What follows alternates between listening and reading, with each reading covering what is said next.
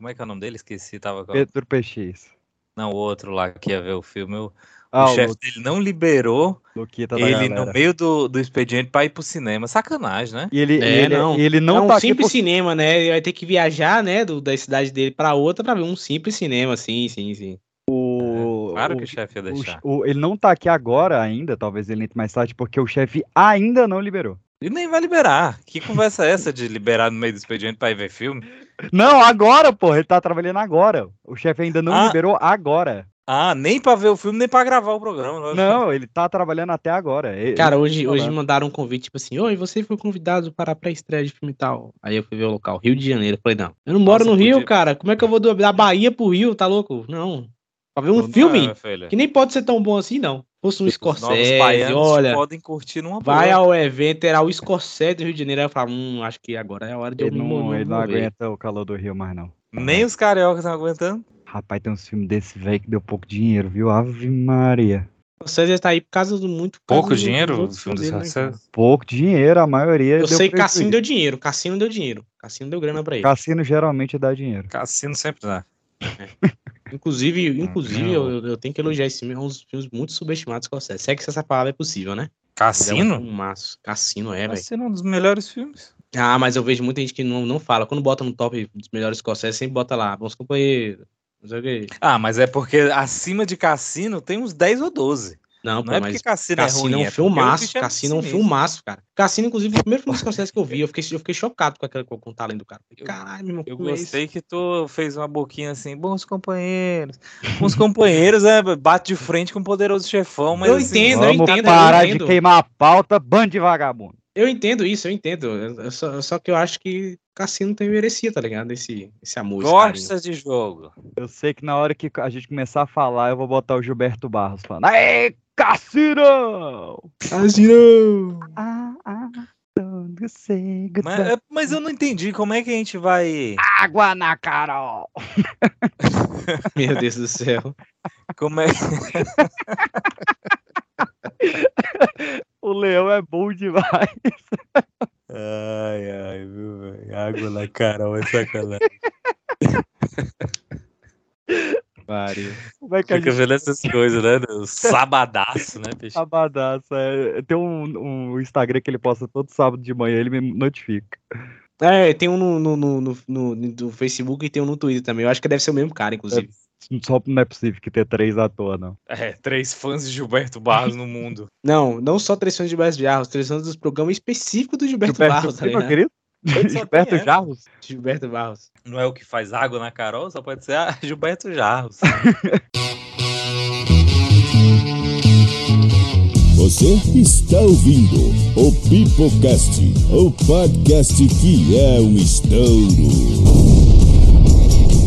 What are the essentials to you? What makes cinema? I think what makes cinema to me, uh, I think ultimately it's something that for some reason stays with you, uh, so that a few years later you could watch it again, or 10 years later you watch it again and it's different. In other words, there's more to learn about yourself or about life. That's interesting. At first, you may be. At first, you may you may find that I'm affected by this film. The camera work is amazing. The actors are terrific. Great editing and that sort of thing. But after a certain amount of time, after you get enough of that, like um, for example, um, shoot the piano player, uh, Truffaut. Uh, I thought that was the best, but after a while, I realized it's Jules and Jim.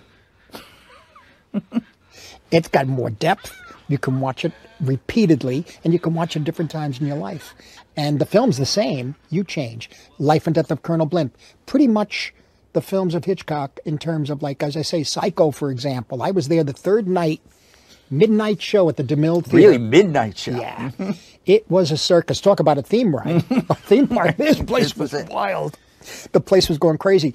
Over the years, I watched the film over and over, and I'm really obsessed with it. But it's not the the the, the shower scene. It's not the killing of Martin Balsam. It's not. It's the scenes with the actors and how he's framed them, and how they play off each other, and it's the mood and tone. Uh, of the picture, along with the music, of course, and it's the framing, the compositions, which have almost a kind of um, an aesthetic quality, freaky kind of quality to it. Um, and, so, in a way, I've enjoyed that picture, and I still do, because of the things that it's not famous for.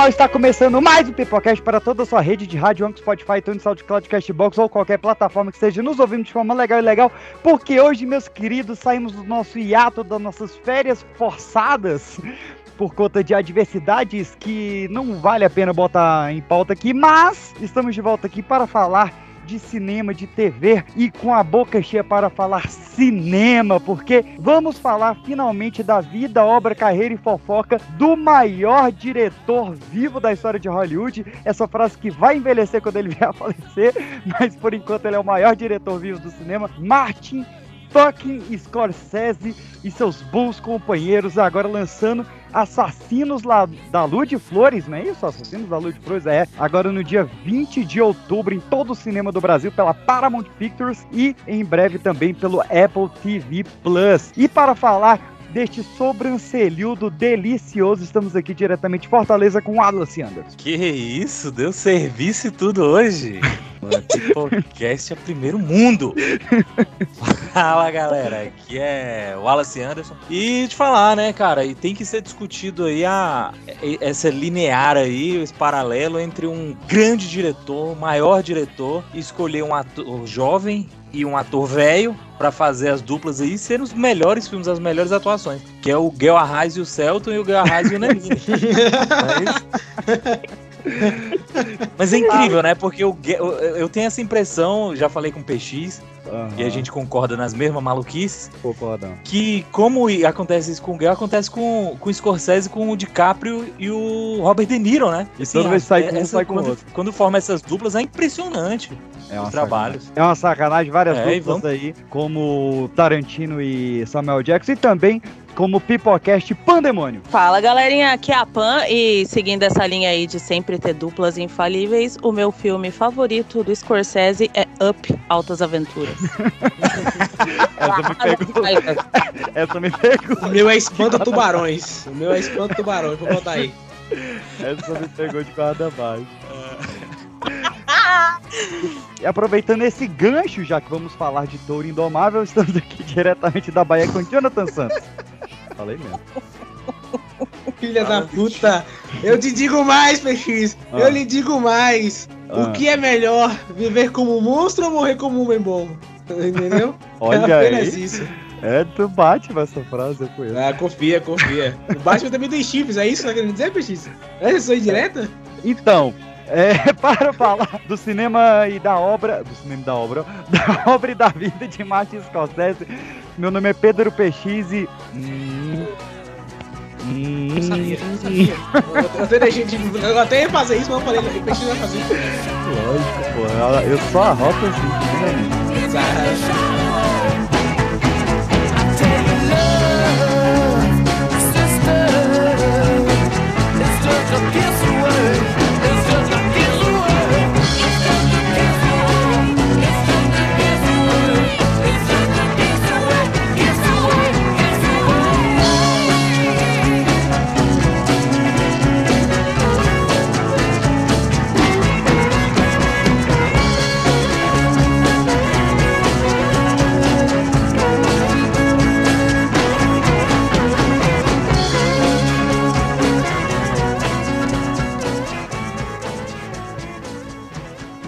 I don't mean to be having young young people take two hours of their time or to just sit and enjoy a movie. Um, uh, no, this is a learning experience. Uh, that also doesn't mean that you take a notebook and you write down everything in the notes as you're watching the film because you can't see the film. So what you're doing is training the eye and the heart of the student to look at a film in a different way by asking questions and pointing to different different ideas, different concepts, uh, su- suggestion.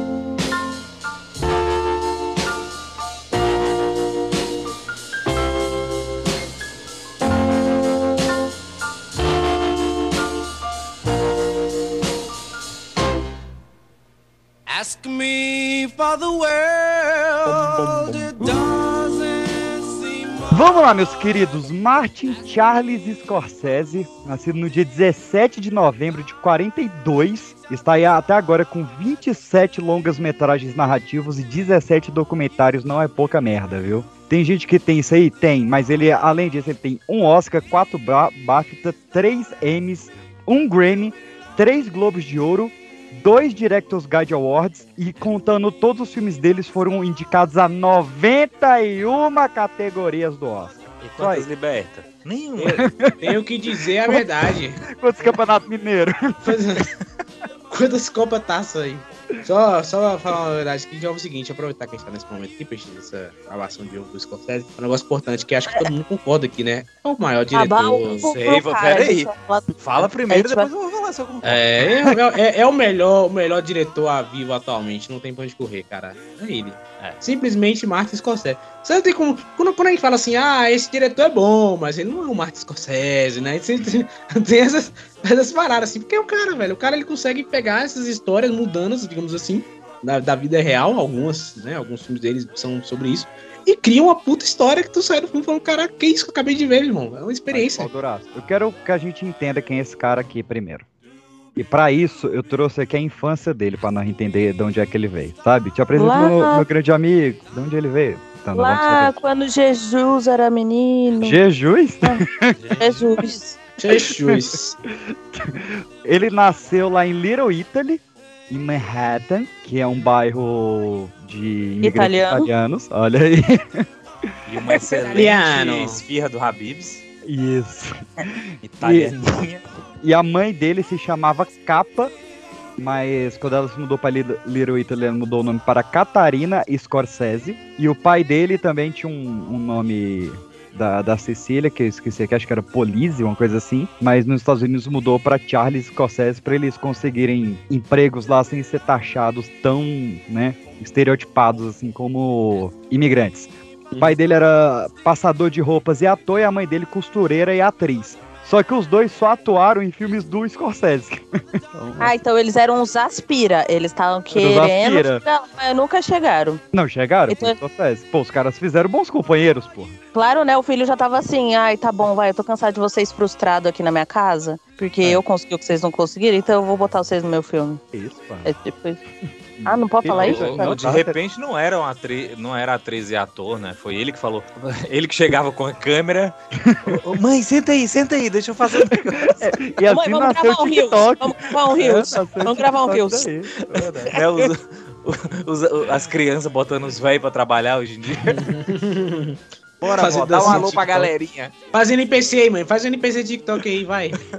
Vamos E fazer aí? um Reels aí. E aí um dia ele, ele chegou, papai e mamãe, o que que significa Scorsese? Perguntou pra eles. E elas falaram que, que vem de Scorsese, que significa escocês, só que o escrivão errou na hora que foi escrever. Olha que maluquice.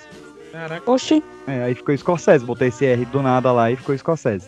Enfim, garotinho Martin, ele era, ele foi criado num ambiente extremamente católico beato, mas ele tinha asma e aí ele não podia nem ir pra igreja e nem praticar esporte. Eu não sabia que pessoa com asma não podia ir pra igreja. Aquela E- fumaceira, né? É verdade, é verdade. Aquela fumaceira lá engole o cara.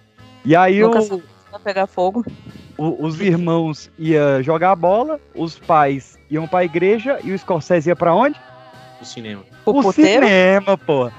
O, o moleque com 4 anos de idade, 1946, fugiu de casa pra assistir Duelo ao Sol no cinema. Fugiu de casa, pô. Era só falar, mamãe, quero ir pra assistir o filme e tal. Mamãe. 4 anos de idade, o moleque queria ver Duelo ao Sol. Só deixar. Ah, PX. Anos 60, pai. Ninguém tava nem ligando pra isso. Anos 50, na verdade. Ninguém tava nem ligando pra isso. 46, 1946. Piorou, piorou. Todo mundo na guerra aí, foda-se, vai. E aí ele começou a, a achar uma lojinha ali que tinha alguns rolos de filme e o cara do cinema deixava passar o rolo do filme se ele tivesse o rolo. Isso. E aí ele foi lá no Bronx e ele alugava sempre o The Tales of Hoffman, que era um filme de 51. E direto ele ia lá alugar e esse, esse filme já estava alugado. Porque só duas pessoas naquela cidade alugavam esse filme. Ele e um vizinho dele chamado Jorge. Hum. Esse cara depois ficaria conhecido como Jorge A. Romero. Meu Deus, cara. moravam na mesma rua e os dois dividiam esse rolo. Por Aí um eu- momento eu achei que você ia falar que era o Robert De Niro. Falar, olha aí. o Não, mas- De uma bela Ó, a amizade. gente já vai chegar lá. Já Eu vai... achava que era o Bush. Caralho, vocês estão indo longe demais agora. Eu tô indo na família aqui, vambora, cara. Não vambora. podia ser só um padeiro, né? Tinha que ser Vocês estão, vocês estão indo longe demais. E aí, com 11 anos, ele recebeu uma notificação na escola, porque ele tinha que fazer um trabalho de artes, e ele fez o storyboard de um filme completo, chamado A Cidade Eterna, com 11 anos de idade, em 55. Esse era o nível do cara. Reprovado, né? É, não foi isso que eu pedi. Exato. Ele se formou nessa escola paroquial, só que ele não foi na formatura, porque nesse dia ia estrear o filme Rastros de Ódio, e ele fugiu pra ir na estreia. Acabou que ele convenceu os pais a matricular ele na escola de, de artes, né, da N, N, NYU, onde ele se É. formou ali, fez mestrado e doutorado. E ele chegou a dar aula para dois caras que também ficaram meio famosos. Você sabe dizer quem foi? Hum, Hum, gastei Não. tudo no George Bush. Ele, dentre os alunos que ele tinha na universidade, um deles era o Oliver Stone e o outro era o Brian Spike, Lee. Spike Lee e. Oliver Stone foram alunos dele nessa faculdade. Falei, Brian De Palma, que é da mesma época, é burro, né? Pelo amor de Deus. Mas isso no Tocantins. Vou começar a falar dos filmes então. Alguém viu os curtas do Scorsese? Não, os Não? curtas não, Não. cara. Eu, te- eu tentei ver os curtas, mas eu não achei lugar pra ver. A verdade é essa, cara. Não achei lugar não. tá ruim de pirataria, hein, cara? Eu Tô, vi tô, um cara, que tô. tinha no, Olha que aqui. Tem no, no meu DVD do, do Última Tentação de Cristo, tem um dos curtas. Mas só pra, ó, eu já vou falar, ó, hoje, se eu não sair daqui te indicando pra você, você que tá ouvindo aí, você mesmo, é, você que tá com a mãozinha apoiada no cotovelo. Se eu não indicar pra você pelo menos cinco filmes que você vai sair daqui agora pra querer ver, pelo menos, eu tiro meu bigode. Que aqui é Ó. indicação coisa boa. Cuidado, que já deu, tá rolando um processo. desses curtas? Não, não, geral, geral. Geral, muito pouco, sim. É, Você vai, do- ficar, você vai ficar com bundinha de neném no rosto? Fala onde é que eu vou botar a bundinha já já. O primeiro curta dele, em Meu Deus do 63, céu. foi a. O que, uma, o, o que uma garota legal como você está fazendo num lugar como este? É, esse é o nome do, do curta. Aí Que- o curta é justamente isso. Alguém perguntando, o que uma garota legal como você está fazendo lugar Não, como este? Acaba o é curta, um- créditos. Alguém chegando e fala, vocês vêm sempre aqui, foi daí que surgiu essa cantada. É, exatamente. Nada, esse curta é uma maluquice, que é um cara olhando um quadro de um, de um senhorzinho num barco, aí o, o senhorzinho começa a ganhar vida e, mo- e não tem garota nenhuma no final das contas. Ué? É, maluquice. Só que esse filme ele, ele foi muito importante porque era um trabalho de escola da faculdade. E aí falou, ó, tu filma, tu escreve, tu corta e tu monta, beleza? E tu segura a cartolina lá na frente, sei lá. E aí o moleque que tinha que cortar, cortou o filme todo errado. Ah, olha só. E aí a professora falou, vai pra merda, vagabundo. Aí chamou a, a nerdzinha da sala, que era a Thelma. Ô, Thelma, monta aqui pra nós. Essa menina, que é a Thelma, Thelma Schumacher, ela, mo- ela montou esse primeiro curta do Scorsese 63 e ela montou 100% dos filmes dele até hoje, inclusive Até o hoje. Killers of the, the- Assassinos da, da Lua de, da- das Flores Cristal. é dela a montagem também. Ela ganhou três Oscars já montando filmes do Scorsese. Lembrando que o Scorsese só ganhou um, ela ganhou três. E, e aquela parada que a gente já falou do Tarantino, falou do Nolan e tal, né? Tudo da carreira dele tá nesse primeiro projeto. Aquela mesma história, né? Então, tem a narração igual a do Lobo de Wall Street, tem a, a cena do, do frame congelado e pintando de vermelho igual a do Bons Companheiros. Tudo que ele iria usar na carreira tem nesse curta de 16 minutos, que é o que uma garota legal como você está fazendo num lugar como esse. E não que ele use sempre no mesmo. é, que ele use no filme todas No essas coisas. filme, é. né? exato. Não usa, não usa. É. É, porque tem uma coisa aí que a gente vai falar pra frente do jeito que ele dirige, né? Uhum. Sim, sim. Só pra fechar os curtas, depois ele fez a Não É Só Você Murray, né? Inclusive esse nome foi referenciado no Coringa, do Todd Phillips, né? Que é um curta de 15 minutos que ele já ganhou o prêmio de melhor filme estudantil e melhor produtor estudantil também. E depois ele fez o Big Shave, que foi onde ele conheceu a mulher dele, a Lorraine Marie Brennan, que ele, a primeira esposa, né? Ele foi casado seis vezes. E o Big Shave, cara, é o que eu vi. Seis vezes? Meu É, irmão, o cara não Gretchen, para, hein? caralho. Caraca, A senhor. gente vai falar de todos os casamentos do Scorsese hoje. E- Esse é Malu, até. A próxima explicado. vai ser a Gretchen. Cara, é, A é, próxima é ela. em vários filmes dele você vê que os casais têm uma separação muito bizarra, né? Eu falo assim, cara, isso aqui ele só pode ter pegado na vida real. E agora sim eu entendo. Ele realmente pega de todas as separações dele. Esse casamento foi mais tranquilo. Ele ficou de 65 a 71. E foi onde teve a primeira filha dele, a Catherine, né? Que hoje é diretora, já tem quatro filmes. Ela é uma diretora bem meia boca, Catherine mas. Scorsese? É isso mesmo? É, Catherine Scorsese. Scorsese. Ela, como atriz, ela manda bem demais. Ela é uma né? ótima diretora. Ela, como diretora, ela é uma ótima atriz. Peraí, Catherine com K? Cara, C-A-T-H-E-R-I-N-E. É porque a mãe dele também Mas- chama Catherine, né? Sim, foi em homenagem à mãe dele. Então, pô, é Mas, difícil cara, pegar Catherine Scorsese pensar. e... Ah, é Cat Scorsese, tá aqui, ó. Ah, olha aí, então não é. Ah, tem esse sotaquinho. A né? mulher só tem dois filmes só e um filme de 2015 que ninguém sabe que existe. Obrigado. E o pai, e- o pai dela tá participando do filme, aí, ó. cara, ela não precisa fazer força. Nada que ela fizer vai ser bom o suficiente pra comparar com o pai dela. Então, tipo, ela, foda-se, eu vou fazer isso daqui É, só pra falar que eu tô fazendo concordo. alguma coisa. Pronto, E, e, tipo, É. pronto. Não, mas ela realmente manda bem como atriz. Eu só fiz Ô. isso aqui porque meu pai me obrigou, tá ligado? Tá bom, pai, eu vou fazer um filme. Se você quer que eu faça um filme, eu O faço um pai filme. tá falou: bom, tá aí, se ó. você não fizer nada, eu vou te deserdar. Ai, tá bom, papai, É, eu tá vou bom. fazer um filme. Ah, Vou fazer um Pronto. só, um só, é tudo que eu quero. Né? Como vocês estão falando isso? Como se fosse pouca coisa fazer um filme, né? Cara, mas ela é filho do Scorsese. Ela pode É, pegar o ator é. que ela quiser. Ela pode falar assim: Scorsese, arruma o Rob De Niro aí pra mim. Tá bom, Rob. Não, não, tá porque aí, a- não, eu não vou, Até parece que é assim, né? eu não vou sustentar esse discurso não, porque aí a gente tira o mérito de, por exemplo, Sofia Coppola, que é uma baita de uma diretora. Tô falando, eu tô falando. loucura sustentar Não, não tô falando dessa. disso, não. Eu tô falando que se ela quiser, se ela quiser, não tô falando que ela vai fazer isso. Tô falando que se ela quiser, ela pode chegar pra dela e falar, papai, me passa o contato do Robert De Niro, deixa eu ligar aqui pra ele. Pronto, Que é um acabou, boneco, cara. né, o Robert De Niro? Acabou, cara. Deixa eu continuar a pauta aqui. Ele fez um último curta. Esse tu vai gostar, Anderson. Eu só vou te passar o link. Se chama The Big Shave. A, a grande shave. Como é que. Me ajuda, Pan. Shave seria tipo raspada, né? Isso seria raspada. Isso. Que é um cara, é basicamente um cara, né? Que é o Peter É. Bertucci, que depois virou um, um ator mediano. Ele tá em frente ao espelho com o gilete na mão. Aí ele faz a barba e raspa o cabelo. Aí ele volta pro espelho, ele faz de novo a barba. Só que ele tá sem barba e sem cabelo já, né? Ele dá outra giletada, aí ele começa a sangrar. E ele vai giletando, giletando até ele ficar em carne viva. Caralho, se você Sim, falou, ele eu pensei que era uma coisa meio Zé Brito. Calma, ele, lançou, ninguém entendeu essa porra. Aí ele falou: Eu vou só mudar o nome do filme pra ver se vocês entendem o que, que eu tô falando. E ele mudou o nome do filme pra Vietnã 67. O cara Ah. é os Estados Unidos, a navalha é a guerra e o, ele tá se autodestruindo em algo sem sentido. Ah, pô, Scorsese, mas também tu tá de sacanagem, né, cara? Vai ficar falando Ah, pro, ele pro, vai- pro- pro Enigmas agora? Não Esticou fode, demais. porra. Caralho. E com isso, meus queridos, a gente começa um movimento que é sexy. tá- Começa a rolar depois desse curta, né? Não por causa desse curta, mas na mesma época. Que é o movimento da nova Hollywood, ou a New Wave Hollywood Renaissance, como foi chamada na França.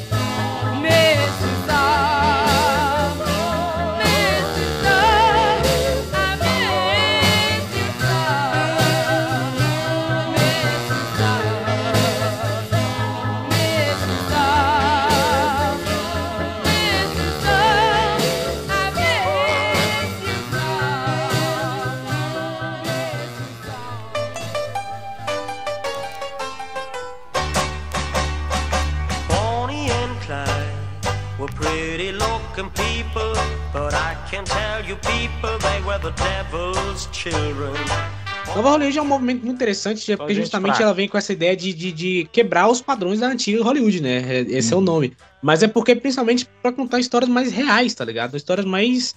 Porque antes a antiga Hollywood ela tinha muito filmes no ar e filme velho oeste. E, e, e tava naquele mesmo cinema, aquela mesma mesmice. E aí eles chegaram justamente pra trazer uma parada mais real, mais pegado, né? A, a realidade, né?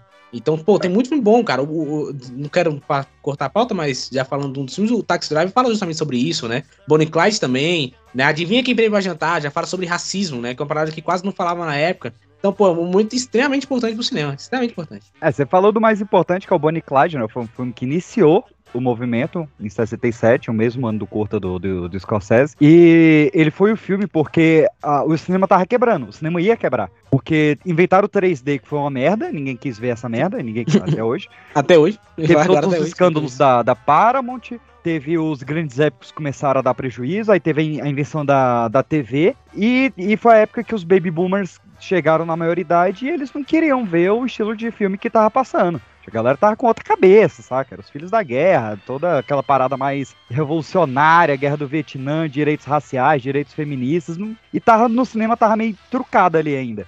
Uhum. Então começou esse movimento que, por algum motivo, Hollywood teve uma boa ideia, né? Que foi vamos tirar o poder criativo dos estúdios e dar para os autores. A gente vai começar a fazer cinemas autorais com uma nova leva.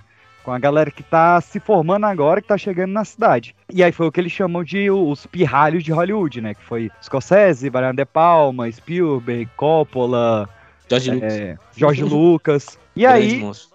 A gente tem esse, essa contracultura, né? Que eh, tem um, pessoas que falam movimento, tem pessoas que falam que é período, né? Essa nova Hollywood. Nunca tem esse consenso. E o, o Scorsese vai nessa, nessa maré, com toda a sua formação italo-americana, e ele decide fazer um cinema. Aquela parada que a gente sempre discute do sai de baixo, do Tropa de Elite, né? Que o cara tá fazendo uma crítica e o pessoal acha que ele tá endeusando É. o que ele tá criticando, né? Então ele começa a iniciar um, um cinema nihilista, com personagens é, totalmente machistas, misóginos e que tem a culpa católica no seu ser. Olha que bonito isso, né? Eu, eu tirei de um crítico dele. Essa, É. essa Será que narrativa. ele, ele ensina a autoflagelar também? Isso Várias vezes. Várias. Ah. É basicamente a vida como ela é. Porque o, o Scorsese, ele é, realmente ele bebe de- do cinema estadunidense e do neorrealismo italiano. Então, o real- o neorrealismo italiano é, assim, só desgraça. É, faca na caveira ao vivo. É, o- é o cinema pós-guerra, né? É Uhum. o cinema pós-guerra, deu nisso. E aí é, tem gente que não entende isso, mas. O, o, o que acho o que é genial do Scorsese é justamente isso, porque é uma escrita voltada para a mente humana. Quer dizer, são dramas psicológicos e é o contrário lá do, sei lá, quem faz comportamento, o Woody Allen, que, que tem um viés de relacionamento, o Que também é nova Scorsese, Hollywood pra caramba, né? É, o Scorsese dirige voltado ao comportamento do indivíduo. Quer dizer, tem os impactos pelos fatores externos, mas é sempre pro indivíduo, para aquela situação do, do indivíduo não social. Como Não o Taxi social. Driver que o, que, o, que o Jonathan acabou de falar, que o John falou, o Taxi Driver é exatamente isso, né? É. É Tem o um- cara que vai tem um- é, se deixando levar pela violência de fora e daqui a pouco ele próprio tá violento. Tem outra coisa E aí também achar interessante que o cara tá fazendo um proselitismo pra violência é sacanagem. É, é, aí eu não entendi o filme. Tanto é que tem, assim, tem, tem um outro fator também que eu acho importante botar aqui, que eu quero botar o cinema nacional aqui no meio também. Eu quero falar do Sim. cinema novo. O cinema Sim. novo também é muito influente pro cinema do Scorsese. Tem um É episódio quase todo sobre cinema novo aqui. Vamos lá. Pois é, pois é. Especial É. Cinema Nacional, parte 1, saiu esse ano. Porque o cinema verdade. novo, ele também vem com essa mesma ideia de, cara, vamos quebrar os padrões, vamos falar do, do, do, do que tá acontecendo no Brasil, né? Do, É, desse- É porque aqui não tinha ainda, né, o monopólio do estúdio. é. Como tava tendo lá, né? O monopólio do estúdio a gente vai ter depois da renovação de 95. É, Lá o já cinema tava. novo é, é- é parecido com, com, com o neorrealismo também. Sim, sim, sim. É, provavelmente, e- provavelmente o Scorsese pegou- realmente. Quer dizer, o cinema novo, nós falamos aqui no incrível episódio que o Peixes acabou de falar. sim. Que pautamos o cinema, o, o cinema novo alemão, o cinema francês. Uhum. E o, e o Scorsese era obcecado pelo Glauber É, Rocha. mas, é, No- mas no acho. documentário sobre o Glau- Glauber Rocha tem um, meia hora de Scorsese. Só É, o Scorsese é, falando, né? 28 minutos de monólogo do Scorsese. Mas eu acho que a grande diferença de todos esses cinemas novos e no, neorrealismos que a gente tá falando pra nova Hollywood é que a nova Hollywood ela não foi um movimento nacionalista. Sim, é, Pelo não, mas aí eu, digo. Pelo contrário, o- ela foi um, um movimento pra abrir as portas para as influências internacionais. Claro. Pois é, perfeito. Eu, eu digo que o, o Scorsese não fazia é, neorrealismo. Ele Uhum. bebeu disso do italiano, mas ele fazia cinema de gênero. Sim, é, é justamente isso, né? Ele- eles abriram pra pegar essas influências internacionais. Então ele, ele foi beber muito em Coroçal, ele foi beber muito no Fenini, ele foi beber muito em todas essas galeras dos outros países, porque o cinema norte-americano não comunicava mais com ele. Brasil, Glauber Rocha pra caramba, Cagá Diegues, que já tinha lançado o, o Cinco Vezes Favela. Mas enfim, an- antes da gente chegar nos famosos, vamos pros primeiros filmes que ninguém viu do Scorsese. Mas que fica a dica aí. the sunshine, and half a dozen carpet open up on there. So that's really a French magazine, huh? Yes, I'm afraid it is. Why? Now, how the hell did they ever get a hold of the searchers? The what? The Searchers. It's a movie uh, made about, oh, about 11 years ago. And that picture of John Wayne is from that movie. I don't seem to remember it. Oh, you know, with uh, John Wayne. Oh, that other guy was in it. Uh, oh, what's his name? He, uh, oh, he played Christ a few years ago in some movie. Uh, I don't think I know it. Oh, was he Swedish? no, no, American. Roland, Roland, Roland. Recent picture? Yeah, just a few years It's a. Western. Yeah, Oh, you mean Jeffrey Hunter? that's right, Hunter. Oh, right, yeah. right. Oh, now you remember the picture. No, I, I don't. It was in color. Nope. No. Well,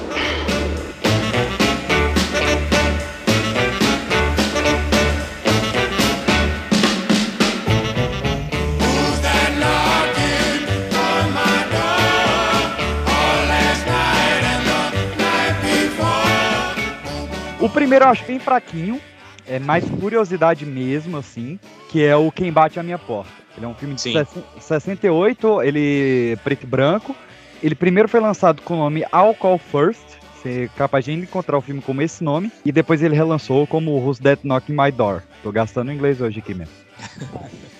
E a ideia dele, olha que, olha que curiosidade, né? Ele, ele tinha a ideia de só fazer trilogias nessa época. E ele nunca fez uma sequência na vida dele. Mas Ainda. Mas é porque ele faz. A, galera não dividiu o. Como é aquele da Netflix? Ah, o irlandês, né? Irlandês. É, mas fica O irlandês série, em capítulos? Porque ele, O- é, um o- filme de quatro horas é sequência, meu filho. Não é né? Eu, possível. eu acho que o Killers of the Flo- Flower Moon ele vai sair como episódio também na, na Apple. Ah, DVD É. duplo. E ele tinha essa- esse plano de fazer uma semi-autobiografia. Ele criou esse personagem, que era o Júnior, é, não o do Eu Pra Trás Crianças, por favor. É outro Júnior. E ele ia contar três filmes sobre esse cara. Ele diz que ele fez dois. Um esse é o Quem, Quem Bate Minha Porta e o outro é o Mean Streets, que a gente fala já já. Por quê? Eu quero falar de duas coisinhas do Martin Scorsese que eu acho muito foda. A primeira é que ele estava no festival de Woodstock, em 69, É claro. É claro que ele tava lá usando droga, enfiando droga no rabo. É a Ele escocesa, tava cara. lá trabalhando, vagabundo. Aham. Meu irmão, BX, BX, eu, eu duvido que tem uma pessoa lá que, que não usou drogas naquela festa, cara. Todo mundo usou droga ali, cara. Não teve um que Você não- querendo fugiu. ou não querendo. É, exatamente. Você querendo ou não querendo. Você, tipo, você, usou, você, você usou droga, cara. Que Ele isso, foi Antônio Martim tá aí pra falar que ninguém usou droga lá. Antônio Martins. Todo episódio uma frase. ele, ele foi o cara que fez a- as maiores imagens dos shows, foi o Scorsese. Ele pegou uma câmera, ele viu que... É o pior que o Joe, ele tá levemente certo em um ponto. Claro. Um dos cameramans que tava fazendo documentário deu uma, uma bad trip lá, o bicho caiu É doidão claro. com a câmera na mão. E o Scorsese que tava lá curtindo o show pegou a câmera e filmou. Sim, e aí isso.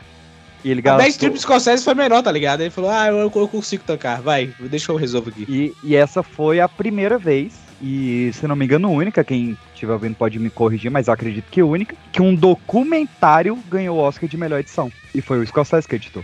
Ah, Só ele que- acreditou? Achei que tinha sido a é, não, dele. ele filmou. Não, a Thelma não, não, não se meteu nessa. Só ela, que- ela- ela- ela é puritana. Só que, como ele, tipo, Uma não tava monta. contratado, né? Ele só pegou a câmera, foi lá, editou por conta própria e mandou pros caras. é, ele não foi creditado. E não recebeu o prêmio. Cara, isso é muito louco, né? Tu tá de boa na sua casa, entra um envelope de Martin Scorsese. Tá aqui o filme que eu fiz, pode botar lá pra concorrer ao Não, mas na época ele tinha feito quem bate na minha porta, né? Ele não era o Martin Scorsese ainda. É, isso é. E nessa época ele não quis ir na, na, na celebração do Oscar, porque tinha alguma coisa na data que se você somasse os dias dava número 11. E ele não pisa em nenhum lugar que tenha o número 11 ou cujas somas dá 11. Que porra é essa, Scorsese? Ele não viaja no dia 11 do mês. Ele não fica no 11º andar de hotéis. É, enfim, ele fala que várias coisas que deu azar pra ele, ou, ou os números davam 11, ou era no 11º dia ou no 11º andar, e ele não, não vai mais. Deixa eu ver qual é o décimo primeiro filme dele aqui. Na- Isso. Eu imagino ele naquele, em 2001, né? É, Naquele. Caraca, realmente eu falei, o décimo... eu sempre falei. Eu não quero dar spoiler, que eu acho que Bush vai falar disso em algum momento, mas o É. décimo primeiro filme dele, realmente, ele fez sacanagem. Ele falou assim, porra, é que eu tô no décimo primeiro filme? Eu vou mandar esse um foda-se bem grande, vou fazer esse filme. Ele vai lá e pensa.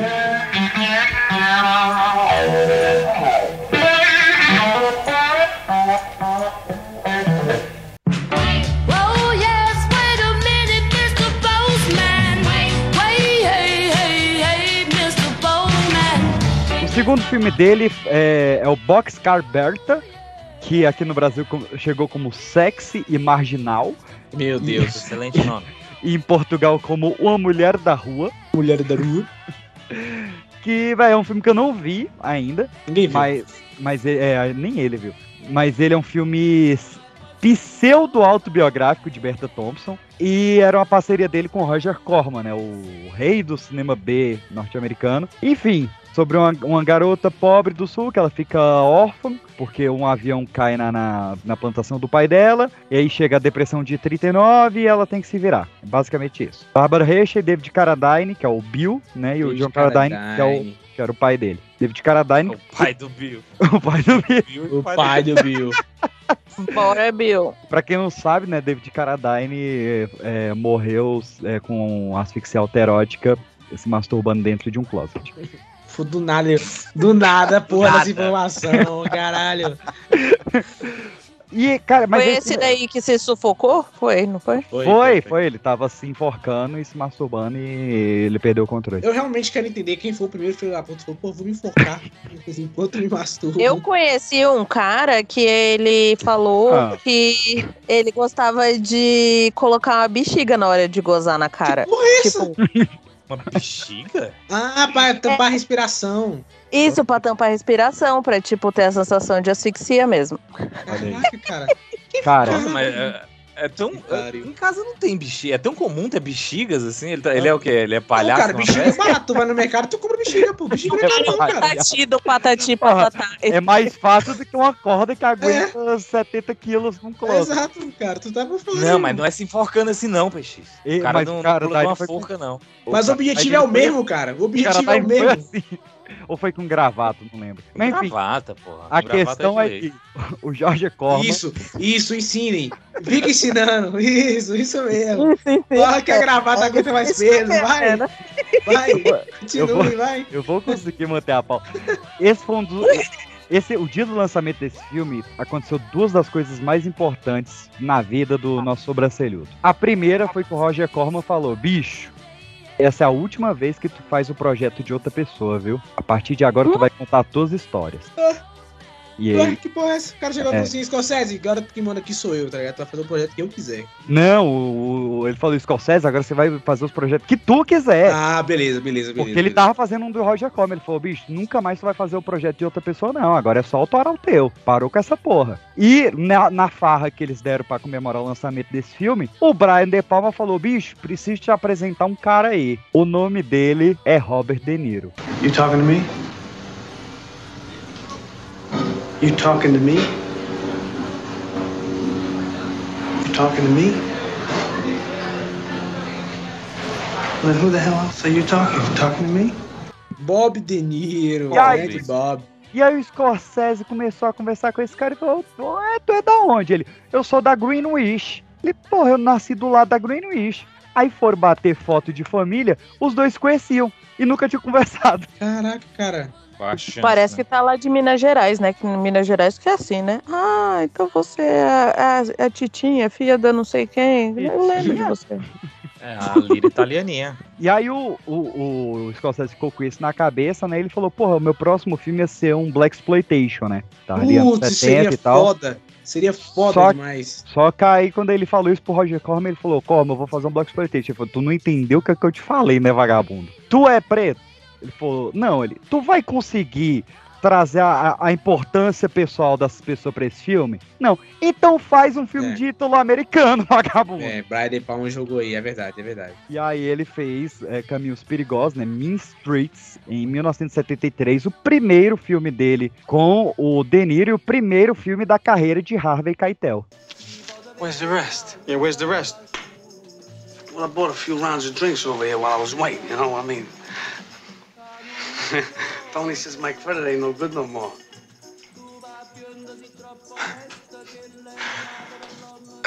you know, thirty dollars is enough of an insult. But I take it for Charlie.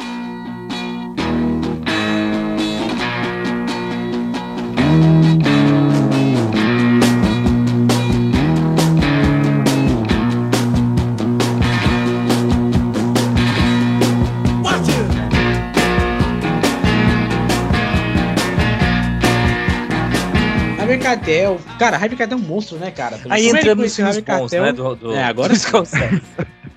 É maneiro que o Robert De Niro, ele, o Robert De Niro, ele faz o, o, o Harvey Keitel faz um cara centrado e o Robert De Niro faz um maluco, né? E, engraçado que lá na frente você vai se, inver, se inverter não, mas o Robert De Niro vai ser o cara centrado e outros atores serão os malucos, né? Então isso é, tem uma tem umas Lembrando que o Robert Keitel fez Judas Iscariotes, então ele nem sempre é o centrado na história, não. Pois é, pois é. É, não, de fato, mas por exemplo, a vez que ele trabalhou com, com o Tarantino, as duas vezes ele era centrado. E aí? E aí? Sim, e aí? sim. Né? Então, é o é. Mr. Wolf e o Mr. Blue, sei Não. lá, qual, qual era O Mr. Blue. E tem, não, três vezes, porque tem aquele cara do Drink do Inferno, eu tava esquecendo já. Pronto. Então, Mean Streets é um filmaço. Quem não viu, veja. Filmão, É filmão, o, filmão. é o primeiro filme de máfia do Scorsese. É o único filme de máfia dele que não é gravado em Nova York. E bem dirigido pra cacete, meu irmão. É um filme extremamente bem dirigido. assim. A época tu fala, caraca, meu, o cara já chegou como já, tá ligado? É foda, esse filme é muito bom. Esse filme é bom demais. E quando ele lança esse filme, a Ellen Burst, que tinha acabado de fazer Exorcista, né? Ela fez a Chris McNeil no Exorcista. Uhum. Ela exige, exige que o Scorsese dirija um filme que ela tá com roteiro. E ele Eu foi. também exijo. Qual é? Como é que você vai falar isso da, na, na época? Na época tinha acabado de fazer exorcista, irmão. A mulher É. mandava, mandava e desmandava, tá ligado? E E, aí Brian, eu- e Brian De Palma no fundo do Scorsese, eu te avisei. Eu fui atrás de você, Scorsese. eu já E avisei, corno. Dizem que esse é o filme, o único filme do Scorsese que não parece ser dirigido por ele, não tem nenhuma nenhum traço da direção dele ali, que é o Alice Já Não Mora Mais Aqui, de 74. Brian De Palma Ué. avisou, tá vendo? Pra- eh, Ellen Burstyn, ele ainda chamou Harvey Keitel. Brad Palma avisou o quê, John? O cara ganhou um Oscar e três. Brian De Palma falou, quatro Scorsese, Não, Scorsese, não, Ouro. não, Scorsese, não Será? faz. Quando ele erra é assim? Mas ó, É, eu, o, Scor- é o maior diretor, né, cara? Quando ele Eu erra, ele erra pra cima, né? eu não vou tirar a razão, porque, lembrando, né, Ellen Burstyn chegou nele e falou: Scorsese, você vai me dirigir nesse filme que o roteiro tá aqui. Ela ganhou o Oscar de melhor atriz por esse filme. É, não, ela sabia, ela sabia que É. era certo. Ela tava sabendo. O problema é de que pariu o Matheus. é Achou o diretor. Achou. Ela ganhando o Oscar, aí o Scorsese tá lá. contar a história, né? O diretor Fica é imaginando isso, ela, né? ela ganhando o. Oscar, batendo palma, e aí tá lá o Brian De Palma olhando pro Scorsese, seu corno, te falei, eu te avisei. E aí, antes da gente entrar no, no primeiro grande filme realmente da carreira dele, o Scorsese ele decide se encontrar. E a gente vai ver que durante toda a carreira dele ele tá tentando encontrar suas raízes. Então ele larga tudo em Hollywood, ele volta pra Little Italy, liga uma câmera na casa dele, põe papai e mamãe no sofá e ele faz o documentário ítalo-americano, que é ele conversando com os pais dele sobre as raízes dele. E desde esse Tô falando que foi documentário, assim que eles, que eles viraram atriz e ator. Senta aí, mãe. Olha pra cá. E, e é um, um documentário incrível que eles vão falar da importância da, da comida para os italianos, da religião, da família, da, de brincar na rua, da, Na máfia. Mas desde esse documentário, Martin Scorsese se tornou realmente Martin Scorsese. E o primeiro filme pós esse documentário, Taxi Driver, motorista de táxi.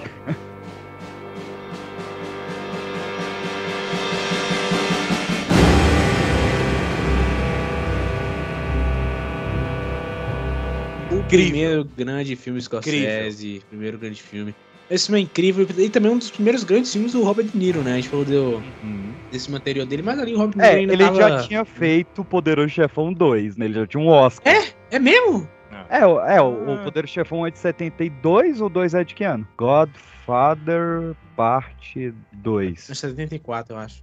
74, ele já tinha ganhado o Oscar pro Poder Chefão. Caraca, eu sempre achei que Poderoso Chefão era depois. É, louco. Parece realmente, né? Mas não. O cara, porque a- o jeito que ele filma, né? É, ele a parece estar mais, câmera- mais, mais, mais, mais, mais velho. Taxi É, Drive. é.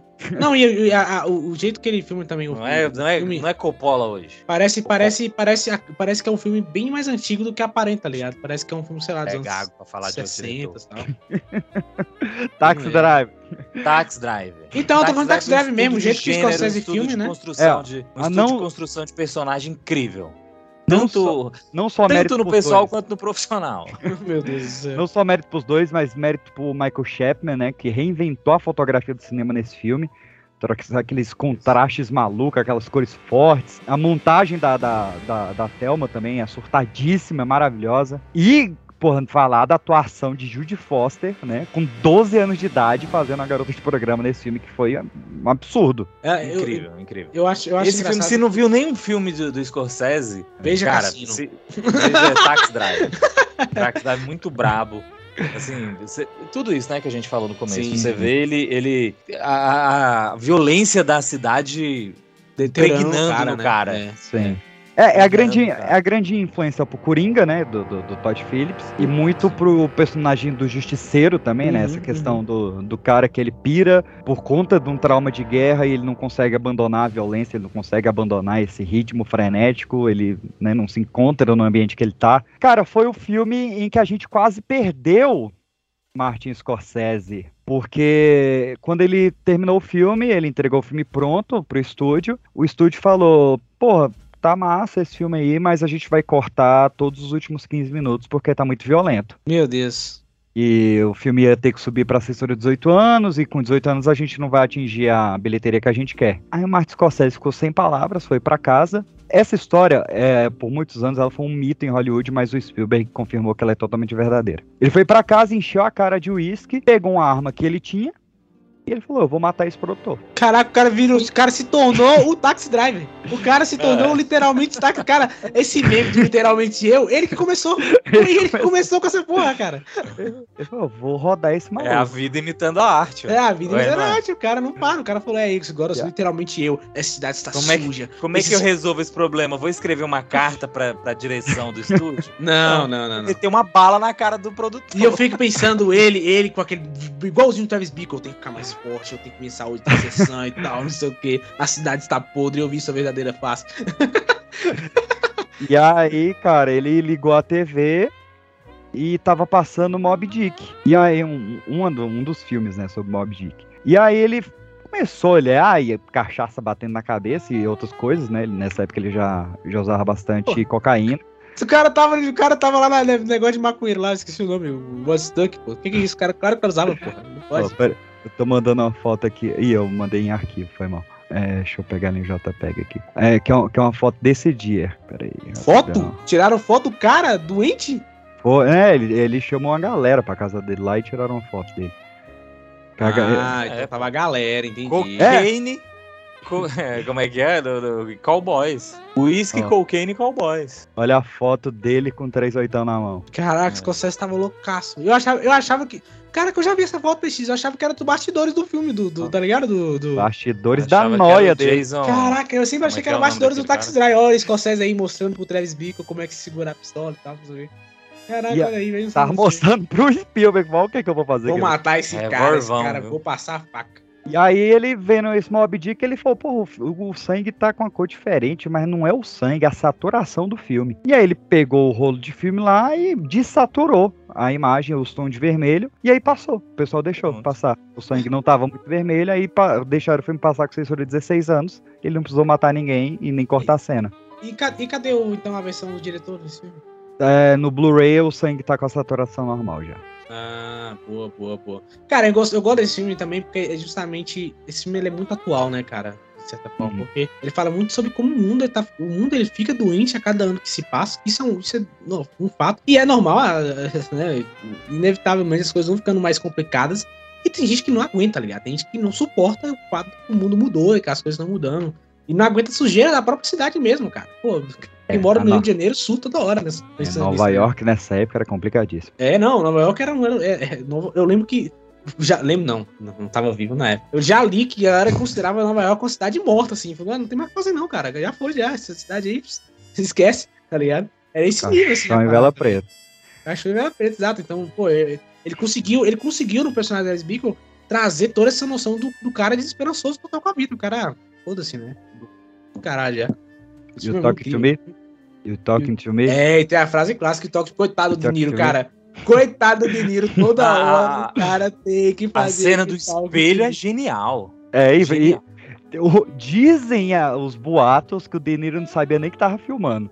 É, não, não. Que ele que Não, eu- tá doidão mesmo. Eu já vi falar que. Eu, eu já vi um outro entrevista onde assim, que ele, cara, era só uma frase normal. Eu só. Tipo assim, cara, tu fez isso aí, tu. Tu, tu imaginou o que na hora? Ele falou, não, cara, era só um dia de trabalho mesmo. É, não. eu já vi pessoas falando que o bicho tava ensaiando, o Scorsese foi lá, ligou a câmera e botou no corte final. Caraca, ser amigo Scorsese é muito zoado, né, cara? Tá de boa lá na sua, de repente toma uma câmera na sua cara. Vai, vai, fala aí, fala, fala a frase de novo. Do que isso, Scorsese? Calma aí, pô, eu tô treinando aqui. Esse filme ele deu muita treta porque ele foi baseado em um cara que tinha tentado matar um presidente dos Estados Unidos, esqueci o nome do, do vagabundo. E por causa desse filme, um cara tentou matar outro presidente dos Exato. Estados Unidos. Não, esse filme tem, tem também com a própria Ronald atriz lá, Reagan. eu esqueci Morre o nome muito, dela. Aquilo morre muito. Eu esqueci o nome da atriz lá, é. Judy Foster. Judy Foster, teve um cara que, que, que- que ficou doente por ela, queria, queria casar com ela, o cara era quatro, mal ele sabia, né? 12 anos, lembrando que a Judy É. Foster tinha 12 anos. Sim, pô, e, é, pô, e assim, hoje em Ora. dia, e, e- e uma curiosidade, até uma triste, assim, eu vi uma entrevista recentemente, não sei se você chegou a ver também, Peixes, Hum. acho que é dos 50 anos do Taxi Driver, e aí o cara tá lá perguntando pra galera e tal, não sei o quê, e aí tu vê que as perguntas do cara são, tipo assim, muito... É, ainda, ainda falta 3 anos pra fazer 50 anos. É, acho que não, Não, foi, então, não. é, vai foi- no foi futuro. 46. assim, Foi no. Não, foi. Eu, eu sei que a entrevista é essa que você vai falar. Ela é do aniversário do Toro Indomável. É, Acho que é 30 anos do Toro Indomável. Eu Só que eles lembro. falaram só de Taxi Drive nessa entrevista. É, exato. E aí os caras fazem umas perguntas, tipo assim, é, Danilo e tal, não sei o que, pra personagem. Só que pra Judy Foster faz umas perguntas assim, completamente desconfortáveis, tá ligado? Você vê que ela tava desconfortável também em responder, É, tá ligado? Tipo é assim, bizarro, é a bizarro. galera não, não, não, não, não conseguiu superar esse filme, sabe? Desse, desse sentido de, cara, é um personagem, né? Porra, gente, pelo amor de Deus, tá ligado? É foda. isso. Pra quem quiser expandir a história do Travis Bickle, né, lembrando, o filme não foi escrito pelo Scorsese, ele foi escrito pelo Paul Schrader. E o Paul Schrader ele fala que ele escreveu uma trilogia, só que por conta de direitos de estúdio ele não pode manter o nome do personagem, mas existem três filmes sobre o Travis Bickle para Paul Schrader. Foi o criador do personagem. Ah. Que é o American Gigolo, o Night Sleeper e The Walker e o Taxi Driver. E- Caraca. E, e dizem que esse filme ele é um, um remake tímido e aí o Anderson vai gostar muito do nome desse filme, que é o Pickpocket de Branson. Atenzione. Que ele é um filme que um cara ele tem uma narração confessional também sobre uma visão voyeurista da sociedade. Olha que bonito. Eu peguei tudo do mesmo autor, esses, essas A vida como ela é, eu tô te falando, cara. É a vida como ela é, pô. Eu tô te falando E existe uma pressão muito grande, né, pra ter uma, uma sequência de Taxi Driver. Pra quê? Na- nessa mesma entrevista que você falou, que é do, do- do aniversário do, do Toro Sim, eu Indomável, lembro disso, é. O, o De Niro fala que eles estavam desenvolvendo a história do, do Travis Bickle mais velho. Ah, o, o De Niro veio falar de novo depois que ia fazer com um diretor chamado James Lipton. Depois o Paul Schrader falou em 2013 que ele tinha escrito um roteiro com o Scorsese, mas que eles não gostaram do resultado. E em 2014 eles chegaram a anunciar um remake de Taxi Drive dirigido pelo Lars von Trier. Que Meu uma Deus. maluquice, mas no ano seguinte, 2015, eles desistiram da ideia. Mas tá aí, eterno Taxi Driver, ganhou palma de ouro em Cannes e quatro indicações ao Oscar, incluindo o melhor filme.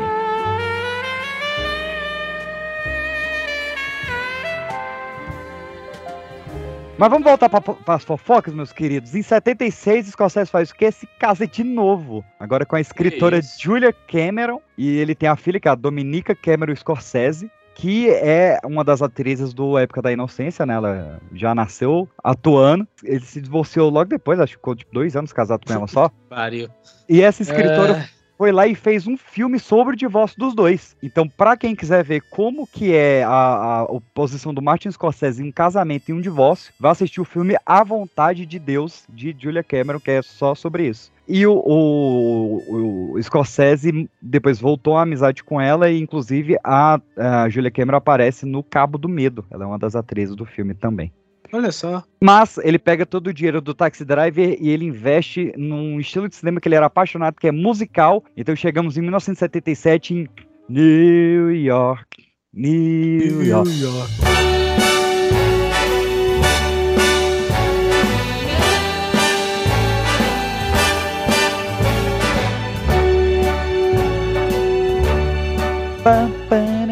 Pam, pam. Mais uma vez, Bob no do ritmo. né? O maior fracasso da história de Martin Scorsese. O filme que custou 14 milhões e rendeu 16 milhões. Pois é, quatro indicações pro Globo de Ouro, Aham. mas um filme horroroso. um filme ruim de crítica, ruim de ver, ruim de ritmo. Uma loucura. Não, e olha que é, De Niro e Liza Minnelli, né? Era um- uma baita Minnelli. dupla. E É, mais um fracasso. E aí tá aí, vai, o, vai. tá aí o maluco lá do Coringa pegando esse filme como inspiração, hein? É, a inspiração pro Coringa 2. Por isso É. que coringou. Foi aí que ele coringou. Ele é o único filme do, do Scorsese que tem um corte do diretor, né?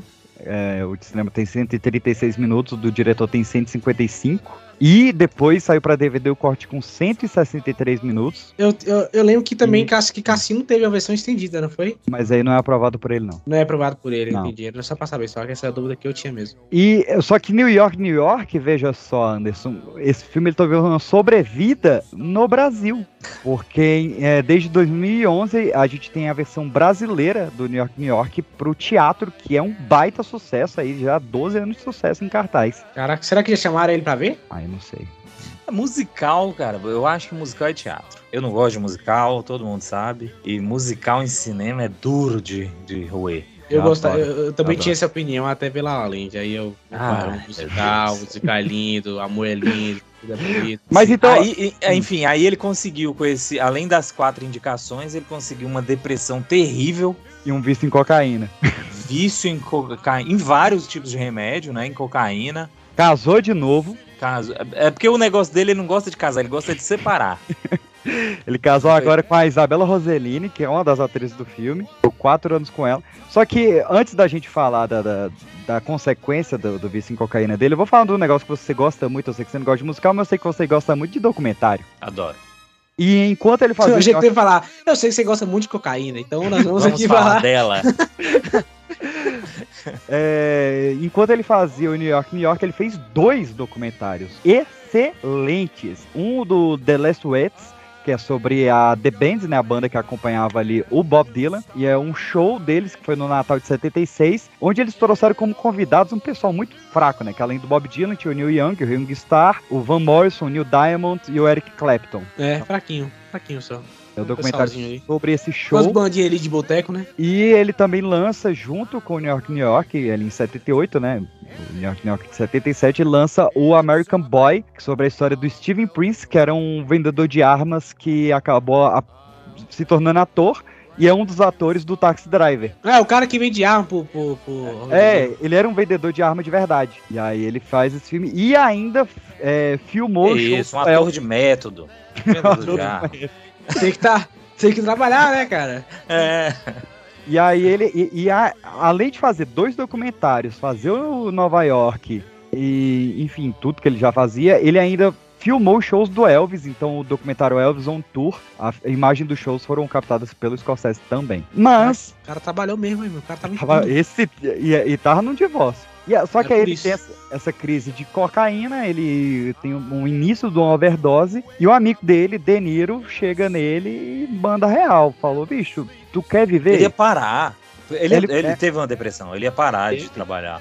Nunca mais vai fazer filme nenhum. E aí o De Niro mandou a real pra ele. ele. Ele fala que o De Niro salvou a vida dele, que ele ia morrer mesmo. É. Ele falou, bicho, tu quer viver ou tu, tu quer cair nessa aí? Ele falou, porra, eu quero viver. Ele, então tu vai fazer o filme que eu quiser dessa vez. E aí o De Niro, ele tinha um, sonho que era fazer uma adaptação de um livro que ele ado- adorava sobre boxe. E o Scorsese, eu não gosto de boxe. Eu odeio boxe. Ele, não, mas faz esse filme aqui, que ele não é sobre boxe. E aí, só quando ele tava na depressão da cocaína, que ele releu o livro, ele falou, cara, realmente não é sobre boxe. Tem boxe, mas não é sobre boxe. Mais um da lista aí, anota aí ele. Rock Balboa, quem mais? Em 19 1980, o clássico absoluto Touro Indomável. Touro Indomável.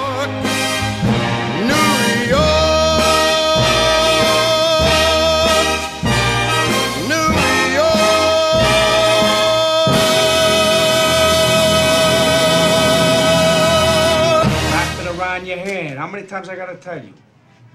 Not too many more. Go ahead. All right, go ahead. You want me to hit you? I want you to hit me with everything you got. I want you to fucking lay me out. Go ahead. You sure? Yeah. All right. Harder. Yeah? You throw a punch like you take it up the ass. Come on. Harder. Harder. Harder. That's hard. The fuck? What do you Take it want? off. Take it off. Ah, come on. You want to stop now? Take That's enough Go of that. Come on. Right, come Fuck on. around, Girl. Come on. Oh, good girl, huh? I'm gonna smack you again. Throw it again. That's enough. I- That's enough. Yeah, Harder, harder. Nah, your fucking cuts are opening and everything. What are you trying to prove? What does it prove?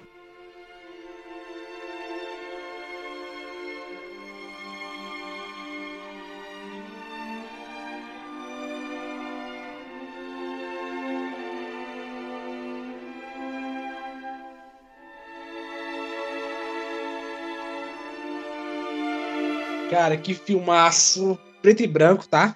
Filmaço Sim. preto e branco. E aqui Porque, cara- porque, porque um touro enxerga em preto e branco. Essa foi a, a vibe dele. Exato, filmaço, filmaço. Eu adoro que aqui, é, aqui, aqui começou, digamos, é, aqui começou, mas acho que em é, Bons Companheiros que ele estabelece isso. Que ele adora contar histórias de, de caras que começam no auge e de, de dar errado, tá ligado? Essa queda, né? O cara é o É, mas- conto grego, mas né? tem do- que ter a- Pelo mas tem que ter contrário, né? É, mas tem que ter a culpa no final, né? Ele sempre traz Sim. a culpa católica no final. Exato. Que é, que é justamente Esse, o cara esse- que esse anda e o perde mais John, o sol, Esse tá foi o ligado? único que ele fez o contrário, que na verdade é. ele começa, ele, ele sempre filma a escalada. É. A gente vai ver daqui pra frente só tem escalada. E Uhum. esse realmente é o contrário. Começa o cara no auge e mostra a vida de um ex-lutador de boxe, né? É. É, lembrando, Mais uma lembra- vez, o lembrando que é uma comportamento, o né? impacto da, da, da persona, né? A deterioração da, da pessoa ali não é de. Inclusive, ele destrói a família dele, enfim. Sim, sim. É um cara todo indomável, porque é um cara super difícil com a convivência. Filmaço. Oito aqui também- só. Foi a primeira vez também que a gente encontrou um outro amigo do Scorsese, né? Exatamente. Que é o nosso queridíssimo Joey Pesci, um monstro. Ter- terceiro filme do Joe Pesci, o bicho já chega rasgando já. É, eu, eu, tenho- eu, vi- eu vi uma entrevista sobre isso que o Joey Pesci tinha feito dois filmes e ele tinha largado essa merda, tá ligado? Falou, ah, não vou fazer essa porra não. É, e ele aí, fez- Ele fez uma figuração e foi principal de uma comédia romântica antes. é, é, e aí eu- o Robert De Niro conhecia ele, se não me engano. E aí o Robert De Niro falou, ó, o Scorsese, tem esse cara aqui que esse cara, esse cara é brabo. E aí foi ele e o Scorsese no restaurante onde o, o Joey Pesci trabalhava, falou, ó, nós temos esse filme aqui. Aí o Pesci, cara, não sei, cara, não, não, não faço mais cinema e tal. Os caras, não, pô, lê o roteiro, lê o roteiro e me fala o que você acha. E aí o Pesci mesmo conta que ele leu o roteiro e ficou maravilhado. Ele falou, é isso, eu, eu topo fazer o filme. Aí, a primeira, cara, a primeira cena dele era ir espancando o De Niro. É, Que a filmaço. grande cena um dele- pedindo. Que o, o, o personagem, o Jake LaMotta, né? Como eu disse, é, um- é uma cinebiografia, né? Esse cara existiu de verdade. Falei isso acho que 2007, se não me engano. Uhum. E ele, ele era completamente autodestrutivo, né? Ele, ele só conseguia falar pela violência, ele só conseguia ouvir pela violência também, né? É. Então, Ele se deixava bater no, no, no ringue e ele tem essa cena grandiosa com o Joe Pesci, que ele tá em casa, ele pede pro Joe Pesci espancar ele, que é uma das grandes filmes, uma das, das grandes cenas, das grandes Esses filmes do filme. E esse filme, ele, ele foi o que popularizou no cinema a, um, um complexo muito famoso para da pis- pis- Psicologia. da psicologia, que é o complexo da Madonna prostituta. Que isso, porra? Que Que é- isso. não, não é Madonna cantora, porra. Madonna, Ah, tá. Caraca, que susto. Madonna Madonna- Rainha, Queen. Não, é, não, ma- é Madonna que vem de mãe de Cristo, que ele é um complexo de homens que eles só enxergam dois tipos de mulheres. Ou ela é a Madonna, ou seja, ela é a mãe virgem pura, libertadora de pecados, ou ela é uma prostituta. Ela só tem esses dois extremos. E, e Muito aí, comum hoje em dia, hein? Pensamento Pill é É, basicamente isso aí. Isso aí é a estrutura do machismo. É. E o Jake LaMotta, ele extrapola esse conceito, né? Ele só vê a... Tanto é que ele não consegue ter relação sexual com a mulher dele, porque ele vê ela como um ser puro e que é mãe e é aquilo, e ele só consegue ter relacionamentos extraconjugais. E quando ele que volta. isso, ele embrulha a mulher dele na porrada. É. Sim, mas ele, mas ele fica evitando ter Sim, relação sexual Trata com a ela. mãe assim. É, e pra ele sim. Porque o, o complexo de Madonna prostituta, ele é sempre atrelado ao complexo de Édipo também. Porque pra ele tornar a mulher dele mãe, ele tem que em algum momento se relacionar com ela. Exato. Então tem toda essa, essa questão complexa. Vão procurar, tem vários vídeos de psicólogos explicando a relação de Toro Indomável com a- o, complexo Madonna prostituta. Eu sou engenheiro, não tem nada a ver com isso. Só estou dando a curiosidade aqui. Mas é um filmaço, cara. Dono Indomável é um filmaço e também, cara, referenciado ao, as- ao monte aí esse filme, cara. Referenciar o filme Bug Nights mesmo, a, porra da cena final é igualzinho. A do Só- Toro Indomável, igualzinho, igualzinho, a mesmo, o mesmo, mesmo close, o mesmo, a mesmo enquadramento, a mesma coisa, tá ligado? Tipo assim, é, Filmaço. Nights. história. Pois é, entrou pra história, não tem muito correr. O cara fez um filmaço. É o filme que o cara queria largar tudo, né? E falou: ele vou dar meu sangue porque é meu último filme pro cinema. Eu não, eu, eu, eu- eu não conhecia essa história, PX, e eu acho que pra mim melhorou o filme agora, cara. Porque assim, você vê que talvez também o próprio Scorsese também tava falando sobre ele mesmo no filme, né? Sobre esse É, cara altamente ele- ele destrutivo, fala, né? Ele se identificou com o Jake LaMotta completamente. Esse Aí cara teve- autodestrutivo. Foi né, ele e o de- Niro, cara, dando sangue. O De Niro perdeu 27 quilos. Perdeu 27 e depois engordou 35 pra fazer a última cena. É, o cara, pô, eu achei ele, filme tá, incrível, ele cara. tá grandão, ele tá bombadaço, Danilo. Tá, tá bombado. É, não, e na, na última ele tá gordaço também, né? Uhum. Quando ele dá aquele É porque aí mostra o, o fim da carreira do, do Lamota, né? É, o fim, É. Da, o fim da, da primeira fase da carreira dele. É né? O porque, na, na verdade, é um filme 30 anos sobre, de, de é um carreira filme sobre um ex-lutador, né? Mas tem, a- tem ainda o comecinho dele como lutador pra mostrar ele as cenas lindas, né, dele no lutando, que é, é um jeito diferente de mostrar a luta. Uhum. Mostra ele meio assim, parece que ele tá, sei lá, dançando numa passarela e ao mesmo tempo é violento. É. É muito já- bonito. tem filmes, várias- filmes preto e branco são muito bonitos, né? E Tem esse várias- Em geral, sim. Tem várias análises sobre essa questão do ringue. Tem a galera que analisa como o ringue é o consultório do, do Jake LaMotta, por que, que cada cena o ringue é de um tamanho diferente e como que isso relaciona com, com o momento da vida dele em cada um. Cara, é um filme cheio de signos, né? A, a, a AFI considera o quarto maior filme já feito da história e a, a, a revista britânica Side Sound considera o melhor filme do- dos anos 80. E, enfim, não. oito indicações ao Oscar, né? Venceu, obviamente, o De Niro. O Scorsese perdeu. O- o- as quatro primeiras vezes que o Scorsese perde o Oscar de diretor é sempre pra um cara que tá é, dirigindo seu primeiro filme. Ele sempre ficou muito puto com isso. E dessa vez foi o Robert Redford que fez Ordinary People. A partir desse filme, todos os filmes do Scorsese vão se chamar, vão ter no pôster, né, um filme de Martin Scorsese. Isso vai Claro. começar depois do Toro Indomável. E eu quero trazer uma curiosidade aqui, cara, que eu fiquei chocadíssimo. Que em 2006 fizeram a continuação de Toro Indomável. Oi? Oi, o quê? Ah, é? Hã? Começou com um filme chamado Toro, Ind- Raging Bull, né? Toro Indomável 2. A história de Jake LaMotta continua. Que ela ia, ia ser. ela O ia- título, o subtítulo mais padrão de Hollywood. A história continua, tá ligado? E ele ia ter o, o mesmo padrão do Poderoso Chefão 2. Ele ia ser uma sequência, só que ia não ter flashbacks da infância do, do Lamota.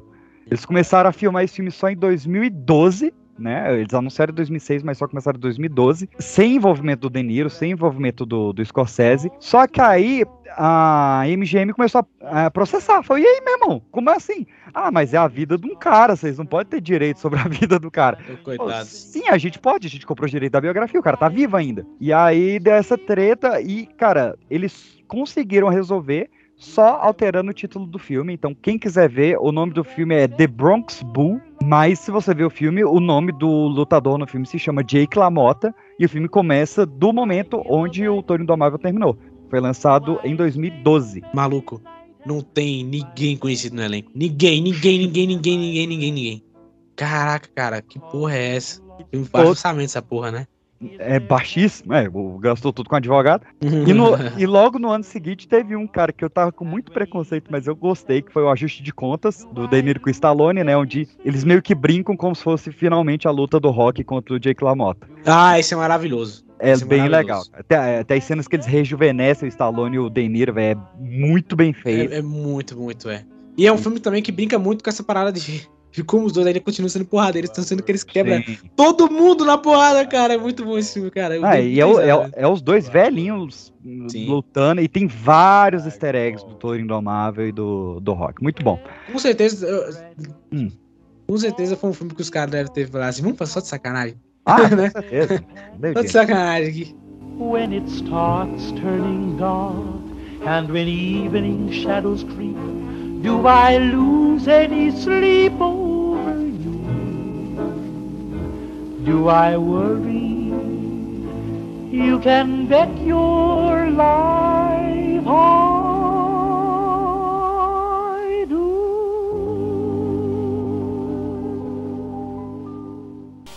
Fortunately, yes. Okay, well, just sit tight, relax, everything will be okay. My first guess, you'll agree with me that he's destined for greatness in one way or another. So will you please give your warmest greetings to the newest king of comedy, Rupert Pupkin.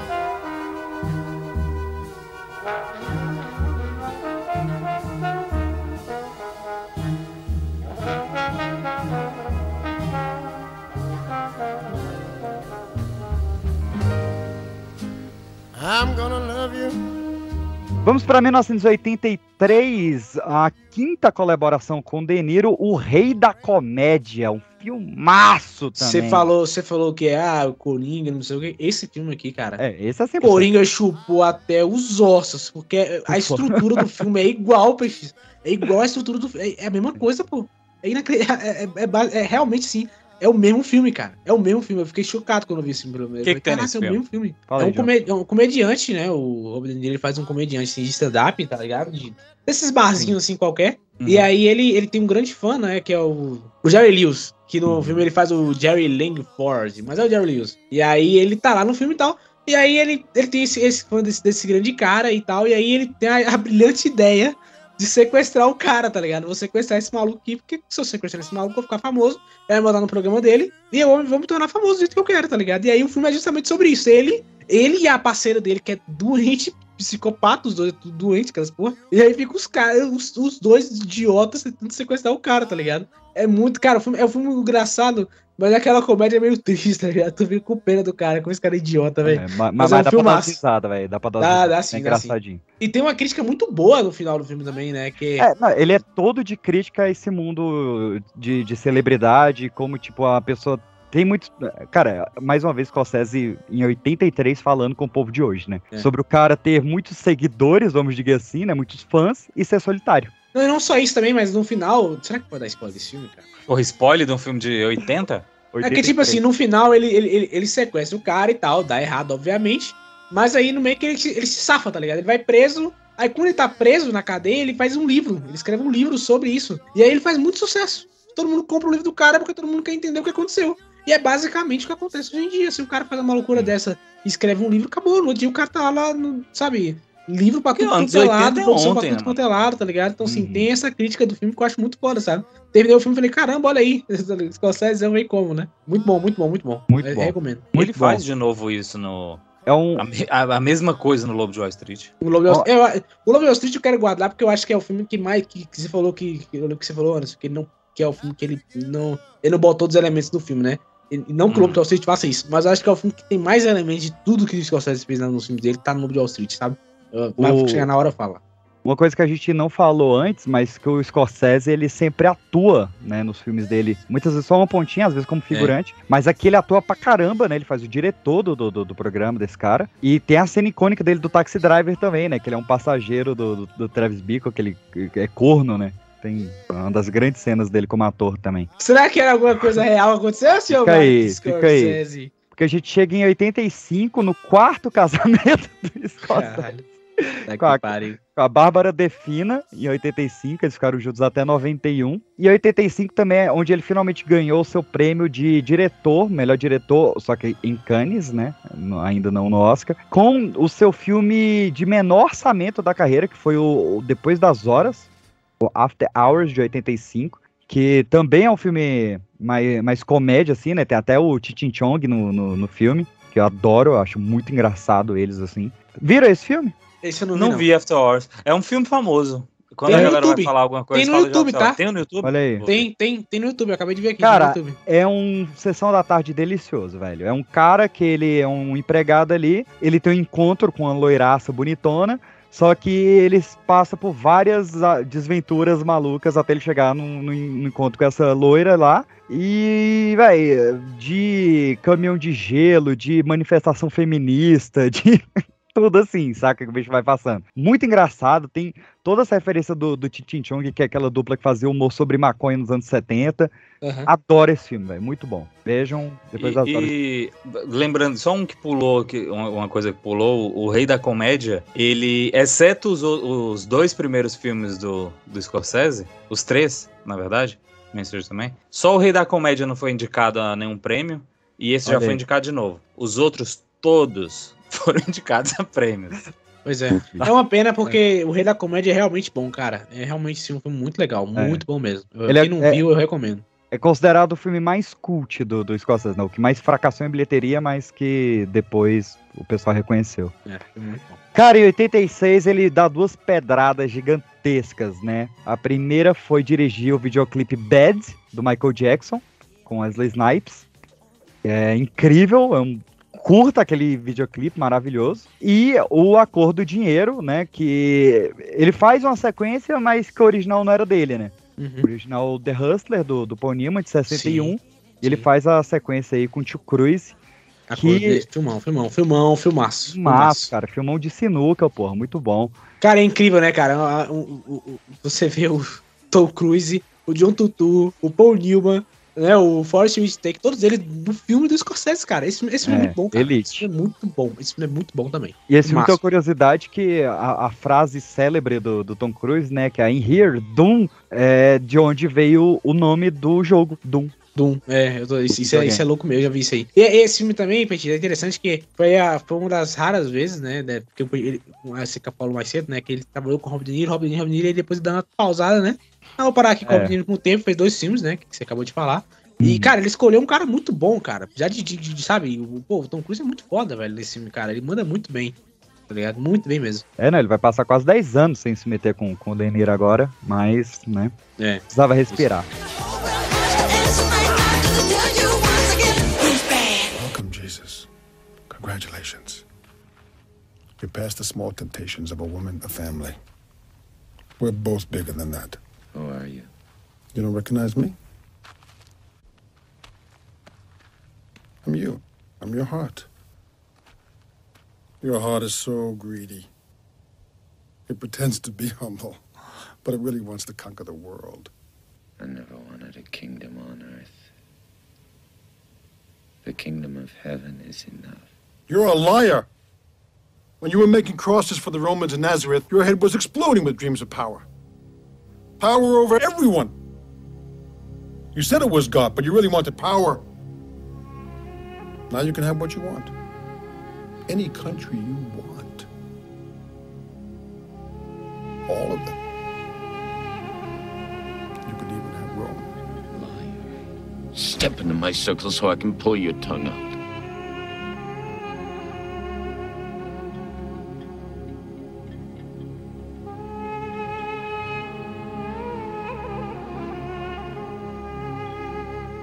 E a gente chega então no maior, na maior polêmica da Hum, vida de Scorsese. Esse é pegado.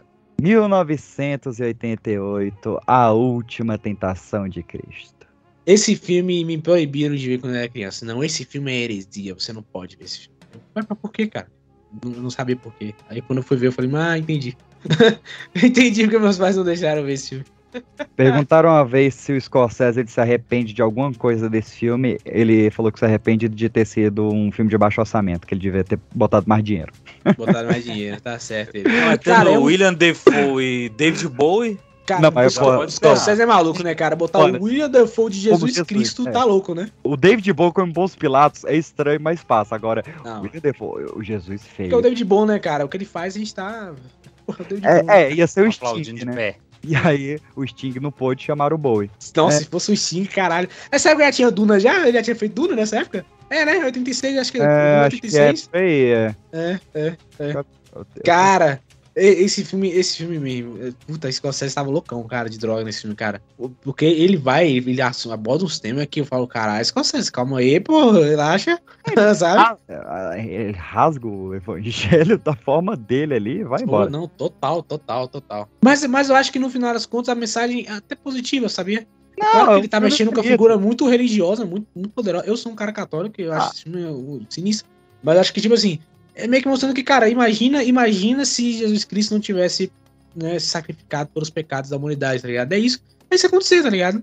No final das contas, eu acho interessante que ter essa visão, né, do filme dele. Tipo assim, agradeçam que Jesus é um homem bom, tá ligado? Foi um homem bom, né? É meio que como se fosse uma, meio que uma diretinha, assim, tá ligado? Eu acho, eu, eu, tenho, eu tenho essa interpretação, pelo menos, né? Mas eu acho, eu acho a, a cena que a igreja católica condenou, ela tá longe de ser um problema no filme. Porque é uma É. cena que é uma visão que o diabo cria na cabeça de, de, de, de Jesus pra tentar ele, ele não cai É. na tentação. Então, assim, pô, qual o problema dessa cena, então? E é bíblico, né? Tá lá, o, di- o diabo tentou, né? É, não fala Só- como ele tentou, ele, mas quando você vai pro cinema, você precisa ter uma. Só né, tem uma esticada só aqui né, na animação. Ah, pronto. E, enfim, esse. O Scorsese não tirou da cabeça dele, nem ser um livro do, do Nikos Kazantzakis. é um cara Tirou do Dom Brown. Pode falar que foi o Dom Brown que falou Foi. essa porra. Pode falar. é um filósofo grego, nasceu em 1883 e morreu em 57. E aí É fala, mesmo? pô, É, e, e esse cara, ele só ganhou quatro prêmios Nobels de literatura, o autor desse livro, do Última Tentação de Cristo. O livro é igual, é uma adaptação extremamente fiel. O filme ia sair com a Paramount, a Paramount não deixou por conta da- das ameaças, acabou saindo pela Universal, que é né, irônico, quando a gente pensa É. né, da igreja que tem aqui. Pois é. Enfim. Milagre, o milagre Scorsese esse filme ter saído, cara. Porque assim. É. E, embora que, que, assim, novamente, quando, quando você assiste filme, você fala, tá, eu entendi o surto, mas, pô, galera, né? Uhum. É, é só uma interpretação do cara aqui, tá ligado? É, é isso, né? Mas eu recomendo muito que quem, quem não viu, veja esse filme. O William Defoe, ele tá muito bem atuando, ele é horroroso, mas o, Ha- cacete. o Harvey Keitel como Judas tá horroroso demais. Tá, É. Tanto é que ganhou o Framboesa de Ouro daquele ano, o Harvey Keitel como Judas, enquanto o William Defoe foi indicado ao Oscar. É, Foda-se, né? Foda-se, foda-se, foda-se. eu trouxe com uma breve, uma e breve o, lista. E o Scorsese também, é melhor diretor indicado. Também, e a, e a atriz que fez a Maria Madalena, que foi quem deu o livro pro Scorsese, também foi indicada. Ele perdeu pra quem será Scorsese esse ano? Foi pelo Barry Levinson, pelo Rayman. Hum, é. Eu anotei aqui algumas da- da- das ações que fizeram contra o Scorsese por conta desse filme. A Blockbuster se recusou a, a ter o DVD dele em catálogo durante toda a sua existência. Um grupo católico em 88 ati- ateou fogo no cinema Saint Michel em Paris só porque passou o filme. Olha aí, ó, o Porta dos Fundos. Exatamente. Botaram uma bomba com, de, de clorato de, de potássio, né? E acabou ferindo 13 pessoas, quatro gravemente, e o cinema não conseguiu ser recuperado. O Scorsese teve que usar guarda-costas por quatro anos, por conta de ameaças do grupo Jeremias, que eu acho um nome muito bom. O protesto numa igreja da Califórnia teve 600 manifestantes contra o, o filme. Caralho, é só um filme, galera. Puta merda. E o líder desse Galera mani- fanática demais, né? Porra, meu irmão, é um filme, porra. É um filme, é um filme, é um filme. Esse filme O- existe, ó. Ó, mas, tá ligado, cara? Caralho, líder- o líder dos manifestantes, que era o Leo Messerman, ele t- trouxe um boneco realista do presidente da Universal e pregou ele numa cruz e botou em frente ao estúdio. Pariu. O Bill Bright, que era um eva- um evangelista famoso também, ofereceu toda a fortuna dele pra comprar o negativo do filme e tacar fogo. Cara, va- e vai, saca? Tipo, Ah, Scorsese. Se ele Ah. quiser, eu arrumo esse negativo. tem, tem uma boa aqui, a General Cinemas, que é uma rede famosa nos Estados Unidos, se negou a exibir o filme e depois pediu desculpa pro Scorsese. O Scorsese disse que aceitou as desculpas, mas até hoje ele não deixa nenhum filme dele passar lá. Tá certo ele, tá certo ele. E, enfim, o filme foi proibido na Grécia, África do Sul, Turquia, México, Chile e Argentina. No Brasil passou. É, é, Ele é proibido até hoje nas Filipinas e em Singapura. Não, Felipe não pode passar nada. Não passa nada. Mas eu só vou pular aqui, que é muita O coisa. pessoal, o pessoal deve, deve, deve dar uma pirateada lá, né? Com certeza. No ano desse filme, o Scorsese ele teve um namoro com a... E é sempre em, em ano de filme, né? Já Foi percebeu? namoro mesmo. Que a mulher falou, irmão, tu tá envolvido com as paradas aí que eu não quero envolver, não, cara. Eu tô fora. Só, Não, só e, fora aí. e, e esse namoro foi maior do que todos os casamentos dele. Olha que maluquice. Ele gosta de namorar mesmo. Foi com a Ileana Douglas, durou de 89 até 97. E aí o, o, o Coppola, Coppola, né, um amor de pessoa, falou: Marte, vamos melhorar essa tua imagem. vamos fazer um filme nós aqui? A gente que é, que é, que é diretor de, de Nova York, vamos fazer um projeto bonito. A gente dirige e nossas filhas escrevem o filme. E aí, não, e é muito bom o filme, que é o Histórias de Nova York. Sabe? Não. É, York. ele é- ele é um filme dirigido em- é dividido em três partes. O início é dirigido pelo Woody Allen, o meio pelo Coppola e o final pelo Scorsese. Caramba, nossa. E, Caramba. E, o- e o roteiro ficou pra filha do Scorsese, né? A Catherine Scorsese. A O Sofia Brasil ficou em- chamado de Conde de Nova York. Desculpa te cortar aí, PX. Conde? Contos de Nova York. Ah, tá. Contos de Nova York, beleza. E é isso. E foi um, um fracasso gigantesco, porque o pessoal como é tava possível? no meio desse ataque ao Scorsese, né? Então, Hum. o filme custou 15 milhões e rendeu apenas 10 milhões, mas depois. é, Pagou, né? É, é, depois em DVD o filme foi aclamado. É um filme bem legal pra quem gosta de filme antologia, meio Pulp Fiction, meio Magnolia. Vale muito a pena. Caramba, olha só. Coitado do Scorsese, não sabia disso não, cara.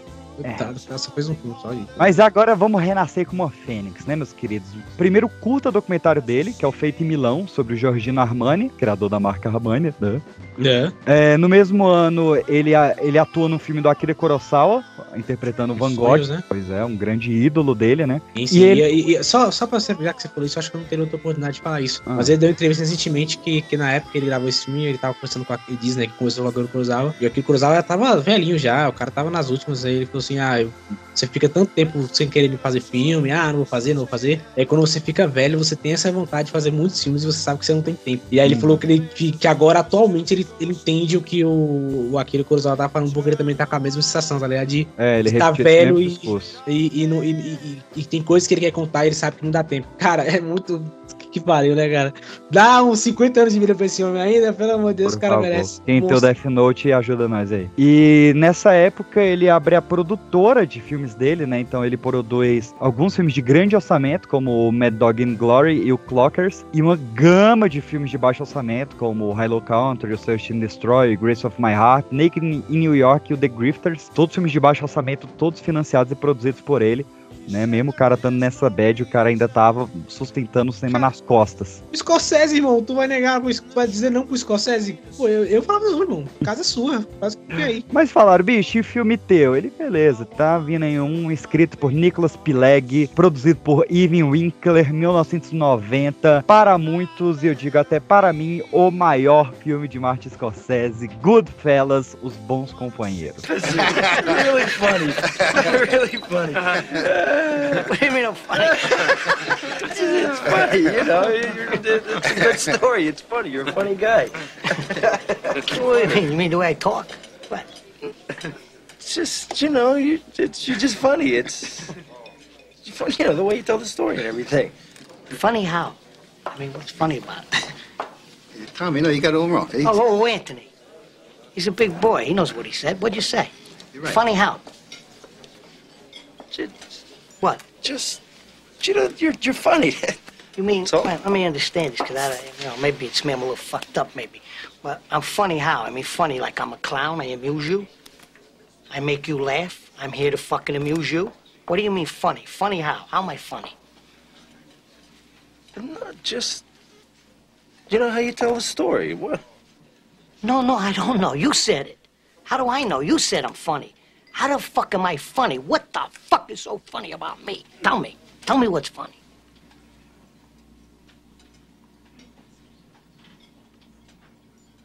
Get the fuck out of here, Tommy. You motherfucker! I almost had him! I almost had him! Stuttering, you stuttering prick, yeah! Frankie, was he shaking? I wonder about you sometimes, Henry. You may fold under questioning.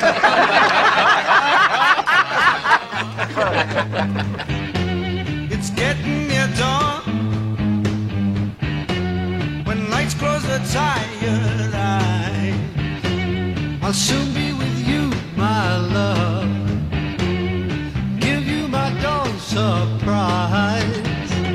Que filmaço, que filmaço. Obra-prima. Esse filme é obra-prima. Esse filme aqui é. I'm funny, I'm funny how? I'm funny like a clown, like a É, music. A primeira vez que eu vi essa cena, eu fiquei muito tenso, PX. Porque eu acreditei real, porque eu nunca. Não, Não, eu revejo até hoje tenso. O bom dos companheiros, o bom desse filme é que, tipo assim, você, eu nunca tomei spoiler desse filme, graças a Deus. Porque a primeira vez que eu vi esse filme, eu realmente acreditei que o, que o, o Pesci ia matar o cara, tá ligado? Eu revejo, eu acho que vai matar até hoje. Cara, vai matar esse cara, tá ligado? Eu fico pensando assim, os caras, no meio do filme, tipo assim, irmão, isso é atuação ou esse cara quer matar o cara, velho? tá ligado? Filmaço, filmaço. E aqui, normalmente, como eu falei, aqui ele estabelece o fato, aqui ele estabelece o conto do Ícaro, né? O Ícaro, na mitologia grega, pra quem não sabe, é um, um menino que, que o pai estava. do- Ele e o pai estavam presos dentro de uma caverna. É o filho da Lu, inclusive. Exato, olha aí. E aí eles. O pai cria umas asas de, de, de cera e fala: Filhão, vamos voar, vamos fugir daqui. Só que você não pode ficar muito perto do sol. Porque quando o sol pegar as asas de. Da, da- né, o sol pegar em em cima das asas, elas vão derreter e você vai cair. E aí o filho tá lá voando e tal, se maravilha com o que tá acontecendo. Quando voa muito perto do sol, o sol derrete a asa, ele cai e morre. E por que eu tô falando isso? Porque se você analisar bem, todos esses filmes escoceses de máfia, não quase todos, na verdade, principalmente esse, fala justamente sobre isso. O cara que voa perde mais o sol. Ele, ele começa a ganhar muita grana, começa a se sentir confiante, começa a ter muita coisa, vai fazer alguma merda em algum momento e aí ele perde tudo, tá ligado? Então você pode analisar que o Lobo Wall Street, Bons Companheiros, é Cassino, todos esses filmes têm uma ideia semelhante que é tipo, cara, o cara quis demais e aí se perde tudo, sabe? Eu adoro esse filme, cara. Esse filme é maravilhoso, maravilhoso. E tem uma coisa, viu? Pros fãs de filme de máfia aí, esse filme bate de frente com o Poderoso Chefão, sem dever nada. Não deve. Bate, bate sim. Inclusive, bate. É. claro, tem lá o Marlon Brando que pode tudo, né? O Marlon Brando pode tudo. Mas assim, se tu fala em, em filme de máfia, os caras sentados numa mesa, tomando um uísque com aquele anel no dedinho. Quem tá sentado nessa mesa é Robert De Niro, Ray Liotta e Joe Pesci. Esses Pronto. são os gangsters do cinema. E eu acho interessante esse filme, que é o seguinte, esse filme, ele é interessante porque ele mostra Poderoso Chefão é um fumaço. Todo mundo aqui sabe disso. Né? Eu não tô nem, nem questionando isso. É, não é Mas é o mérito. seguinte, não é mérito, é tá melhor. Mas assim, Poderoso Chefão é uma visão muito romantizada, cara. Ah, Você tá ligado? É a máfia italiana, honra, não sei o Eu, quê, não sei o que lá. Chefão, você tá vendo de, de cima pra baixo, né? É, exato, é, Tá romantizado ali, o honra. maior topo, é. É, o uma pessoa, pessoa ingrata, essas paradas assim, tá ligado? É o Os poderoso não. chefão, é o maior topo. Esse aqui a gente tá vendo de baixo pra cima. O cara Exato. é insano na máfia. E, e é interessante que, ele, que ele, ele deixa isso muito claro, porque o filme é extremamente violento, mas é uma violência muito clara que tem que ter no filme, tá ligado? Que fala assim, cara, essa galera aqui não tem pena, irmão. Se você vacilar com essa pessoa, você vai morrer, tá ligado? Você não tem o que fazer aqui. aqui ou, ou você vai até o final ou você não vai. Pra mim, Peixe, uma das melhores cenas da história do cinema, eu falei isso com a maior tranquilidade minha, do mundo, assim, é a cena em que tá o, o, o- o filho da puta lá, eles fazem um roubo, né? E aí tem um Ah. cara das perucas, os caras ficam toda hora pedindo dinheiro pro Robert De Niro, tá ligado? Aí, Robert De Niro, cadê o dinheiro? Cadê o dinheiro? Cadê o dinheiro? Aí o Niro, não, beleza, eu vou te dar o dinheiro aí. Porque o Niro não queria dar o dinheiro pro cara porque sabia que o cara ia gastar. E aí a, a Polícia Federal, que seja lá o FBI, ia descobrir, né? Falar, pô, onde é que esse cara tá tirando dinheiro, né? Foi do roubo. E aí ele tenta toda hora evitar com o cara e o cara também é chato pra caralho. E aí, cara, você vê da cena que o cara tá lá, ele, ele liga com o De Niro, aí vem o, o personagem principal do filme, né? Que é o. o Eliota. o Heliota, o Heliota separa eles, fala, não, cara, vamos lá, vamos beber e tal. E aí, cara, corta a cena, tá lá o Robert De Niro bebendo cara, vinho, bebendo whisky e fumando, e a cara dele pro maluco, a cara dele do, do Robert De Niro, você fala assim, esse cara morreu. E é uma cena maravilhosa, que toca a música perfeita, cara, a trilha sonora perfeita, pra mim, é uma das melhores cenas da história do cinema, cara. A Robert De Niro, ele brilhou, cara, no olhar dele, do jeito que ele faz, do jeito que, sabe, ali você entendeu, é que aquele cara morreu, não tem o que fazer mais. É um filmaço, cara, é um filmaço, que filme maravilhoso. De Deus. O, o, o De Niro, cara, ele não é humano. Porque ele faz, na mesma época, vários filmes sobre mafiosos italo-americanos, né? Pô, o cara fez o, o Dom Vito Corleone, fez Bons Companheiros, fez Cassino, fez... E são personagens completamente diferentes. São, totalmente O diferentes. cara é um monstro, um monstro. E- E, e- esse filme, cara, é um, um retrato claro, assim como foi o primeiro Poderoso Chefão, do filme melhor do que o livro. E o, e o livro é muito bom. É, mas o é, filme é muito melhor. é. O filme é E eu muito- acho, eu, cara, esse é um filmaço. Quem, puta, quem não vê esse filme, velho, tá perdendo muito, porque é um filmaço. É, um, é uma obra-prima aquele filme, cara. E, e, e, e, e- e eu acho interessante que você falou que a atuação dele é totalmente diferente e tal.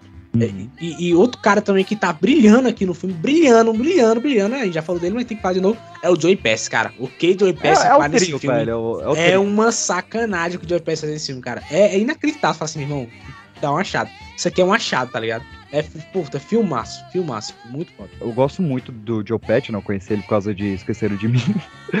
Mas esse filme tem um carinho muito grande pelo, pelo Rei Liotta, cara. Eu, eu Pois é. Gostei demais dele, assim. Nos E- deixou muito E eu achei interessante desse filme, já que você também está falando disso aí, é que legal, né? Ele tem um Joey Pass que trabalhou antes, ele tem um Denise que trabalhou umas 500 vezes, mas ainda assim ele escolhe o Ray Liotta como protagonista, né? Então, sabe? É, então, Muito não, era pra ser o Rei Liotta, né? O Rei Liotta É. era, era a última opção dele. Aham. Eu gosto do Rei Liotta. A primeira opção era o Tom Cruise, que ele já tinha trabalhado junto. Mas. Nossa, enfim, seria foda isso aí, hein? tá, Caramba, o nossa. Foi fazer, acho que o. Será que é- alguém já fez um negócio desse. IA, hein? Não sei, cara. Mas ele. a- a- a- As primeiras opções eram o Tom Cruise e a Madonna, a cantora Madonna mesmo. Madonna? Ui, por quê? É. Que ela tinha acabado de ganhar o Oscar pelo filme da. da, da... Ganhar Oscar não, foi indicada ao Oscar pelo filme da, da vice-presidente. Como é que é antes no, da vice-presidente da Argentina lá? Que ela fez? Ah, não lembro. Porra, Mas ela tinha sido indicada ao Oscar de atriz. Aí ele passou pro Val Kilmer, não deu. Alec Baldwin não deu. Champagne não deu. Se for Champagne, Madonna ia ser maravilhoso, né? Não, você pega aquela cara dele ali. E aí depois ele tentou, a Madonna não deu, Karen Hill não deu e ele queria muito a Lorraine Bracco. Só que a Lorraine Bracco não, não conseguia sustentar, então ela tá no filme, né, mas não como protagonista. E depois ela vai ser a doutora Melfi no, no Sopranos, inclusive, né, bons companheiros. Madonna, Ah, Madonna tinha feito a Evita. Evita. O filme evita, evita Perón. Isso. É, Peronismo. E a, falando em Sopranos, o- os Bons Companheiros foi a completa inspiração para Sopranos, né? O David Chase nunca negou isso, que todo Sopranos se deve a Bons Companheiros. Inclusive, 27 atores de Bons Companheiros aparecem em Sopranos. Sim, sim. Menos sim. o trio principal. O trio principal não apareceu na série. Mas o Ray Liotta fez o filme. O, a- Ah, o- verdade. o- a, a prequel lá. É, muito bem lembrado. O Entendeu? Ray Liotta fez a prequel junto com o filho É, do, é, e do o Tony. filme. Isso, isso mesmo. Filmaço, filme muito bom. Filmaço não, né? É exagero. É um filme, é um filme legal. Ah, é um filme muito bom. Filme É. é. um, é um filme justo de máfia. É. Bem, bem gostosinho con- de Concordo, concordo. Vamos pra 1991, cara. E Scorsese vai pro terror agora, velho. O velho não para, o velho tá É. maluco. Um filmaço. Ele, agora ele tira realmente a atuação máxima do De Niro, faz o De Niro arrancar todos os dentes da boca pra fazer Cabo do Medo em 91. Primeiro remake do Scorsese.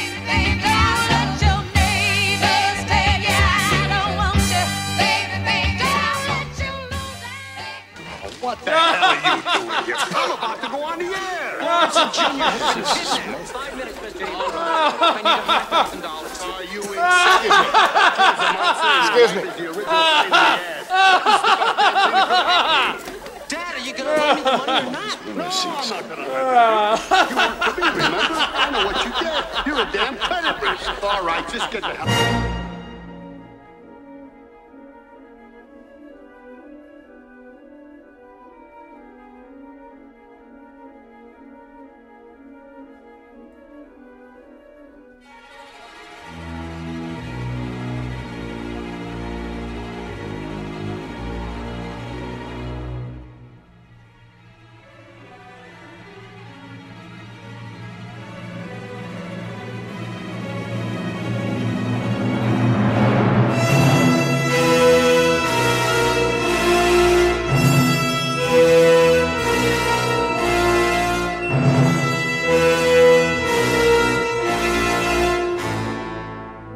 Assim, né? O filme, na história, o cara incrimina o Rob De Niro, né? Aí o Rob De Niro sai da prisão e fala, vamos vingar esse cara, né? É basicamente isso, né? É, o vou- De vou usar pra esse Niro, De Niro se escondendo embaixo do carro lá, pra você ver. Aquilo é bizarro demais. E é é interessante que como o De Niro faz esse, esse, esse retrato de obsessão total, né, cara? O cara é totalmente obce- obcecado em vingar por esse maluco. E quando ele faz a parada, irmão, tu tem até pena, cara. Fala, Pô, caralho, De Niro, que merda, velho. Que segura aí. Ele é um, ele é um remake do, do Cabo do Medo, de 62, e ele, ele é considerado o filme mais misógino do, do, do Scorsese, que o pessoal não entendeu que ele fez pra ser uma crítica também, Pois é. né? O, o vilão fazendo misoginia, meu Deus, né? É, Né? que absurdo. Mas, enfim, tá lá, duas indicações ao Oscar. Por anos foi o, o filme mais rentável do, do Scorsese, né? Rendeu 80 milhões só nos Estados Unidos. E é aquilo, né, velho? De Niro, Nick Nolte, Juliette Lewis e, e grande elenco. Grande elenco. Filme muito bom, filme muito É bom um sus... Como é que é o gênero desse filme? Eu adoro esses. Um suspense de. quê? É um, Deixa é eu um ver. Eu adoro esse- esses Um nomes. que thriller. É um suspense psicológico. Suspense Se você quer um bom suspense psicológico, esse Cabo do Medo deve ser um dos maiores. É, esse, esse eu já tento a dizer que eu gosto mais do livro. Eu acho o livro muito bom. Mas o filme é uma experiência sensacional também. 93 é o filme que ninguém viu. A época da inocência. Ninguém viu esse filme, nem ele viu esse filme. Não, Ma- eu não mas vi. tem aqui grande elenco também, né? Daniel o, o- a Mary Streep dos homens. Cara, A Mary Streep dos homens, me, realmente. su- me surpre- Day-Lewis. me surpreende, me surpreende ele ter, porque assim, tirando o, o, o, o, Wes, o Paul Thomas Anderson, né? O Paul Thomas é Anderson, mas... Que tem, que, que tem a, a mãe desse cara sequestrada. né? É, é. é o, o, o fato dele ter conseguido. O Daniel Day-Lewis esse filme é muito louco, porque quem conhece o Daniel Day-Lewis sabe que o Daniel Day-Lewis é maluco, né? Ele só pega o filme que ele quer, assim. O cara chegou no nível e falou, ah, eu faço o filme que eu quero. E ele topar fazer esse filme foi, é, é muito louco, assim, tá ligado? Porque- É, é, esse filme foi uma maluquice. Primeiro porque é, o romance foi um fracasso. Tipo, o livro foi um fracasso de vendas. E, e aí o Scorsese vai lá, ele bate o pé que ele quer fazer. O estúdio não queria deixar, ele teve que trocar de estúdio. O Spielberg fala, bicho, eu te dou o roteiro do Lista de Schindler pra tu fazer. É teu. Não, não, não, não, não. E aí o Scorsese estava naquela, né, desde a da época do Roger Corman, né, eu não posso fazer um filme que eu não me identifico. Aí ele falou, não, tu tem que fazer, tu que é judeu, tu vai fazer melhor esse filme aí. Graças a Deus. Eu quero fazer a época da inocência. E aí, ele junta o Daniel Day-Lewis com, com, assim, cara, gosto muito desse elenco feminino, mas não são pessoas que você lembra quando você pensa em grandes atrizes. Isso é mesmo. Michelle Pfeiffer e a cleptomaníaca Winona Ryder. Ah, Michelle Pfeiffer trabalhou nesse filme. Ah, olha só, eu achei que a primeira vez dela tinha sido em... Hum, no próximo filme da lista aí que eu não, que eu não quero dar spoiler. Imagina se orna feito- essa lista, né? Michelle Pfeiffer, Winona Ryder. Winona Ryder e Daniel Day-Lewis. Nem, com- nem, nem rima. É, não dá, não... e Scorsese.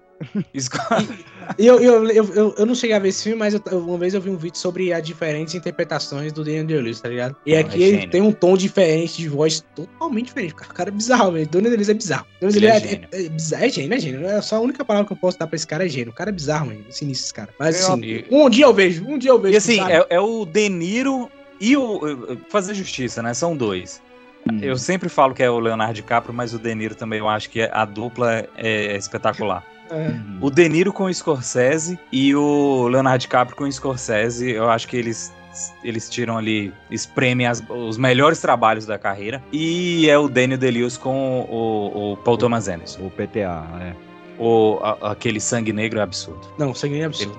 E eu não sei como ele consegue. Eu não sei como ele consegue esse filho da puta tantas vezes. Eu não sei, eu não sei, eu não faço ideia. Eu- Tem algum. Igual você falou, ah, mas sequestrar a mãe é, dele. rapaz, sequestrar. O filme recebeu cinco indicações ao Oscar, foi muito marcante pro Scorsese, porque ele recebeu indicação a melhor roteiro adaptado, né? Ele falou, pô, já que ninguém me dá o de diretor, tadinho do bichinho, né, velho? A gente nem falou, o do Bons Companheiros foi o que ele perdeu pro Kevin Costner por Dança com Lobos, né? O A minha opinião polêmica é que, assim, meus companheiros é melhor, né, cara? A minha, Desculpa a aí, minha desculpa. opinião é que nas cinco indicações ele merecia. Todas, Tá ligado? Porque, porra, irmão, sério, eu, eu olho aqui com Lobos é um clássico, eu entendo isso e tal, mas, pô, gente, tá bons companheiros, né, galera? Pelo amor de. Deus, porra. O cara dirigiu a própria mãe, pô.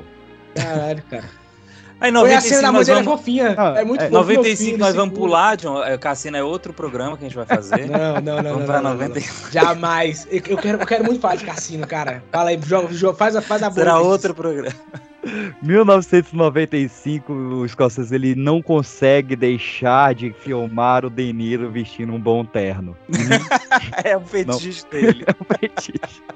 Terno E que terno, viu, amigo? Que terno. Então, se até agora ele tava só brincando de adaptações, cara, agora ele pega um livro bem ok, que é o Cassino Amor e Honra em Las Vegas, e faz o clássico absoluto Cassino de 95. And what the fuck are you doing on TV anyhow? You know I get calls from back home every fucking day. They think you went batshit. I'm only on TV because I gotta be able to hang around a casino. You understand that? you you know that. Come on. ass. You could have had the food and beverage job without going on television. You wanted to go on TV. Yeah, I did want to go on TV. That way I have a forum. I can fight back. I'm known. People see me.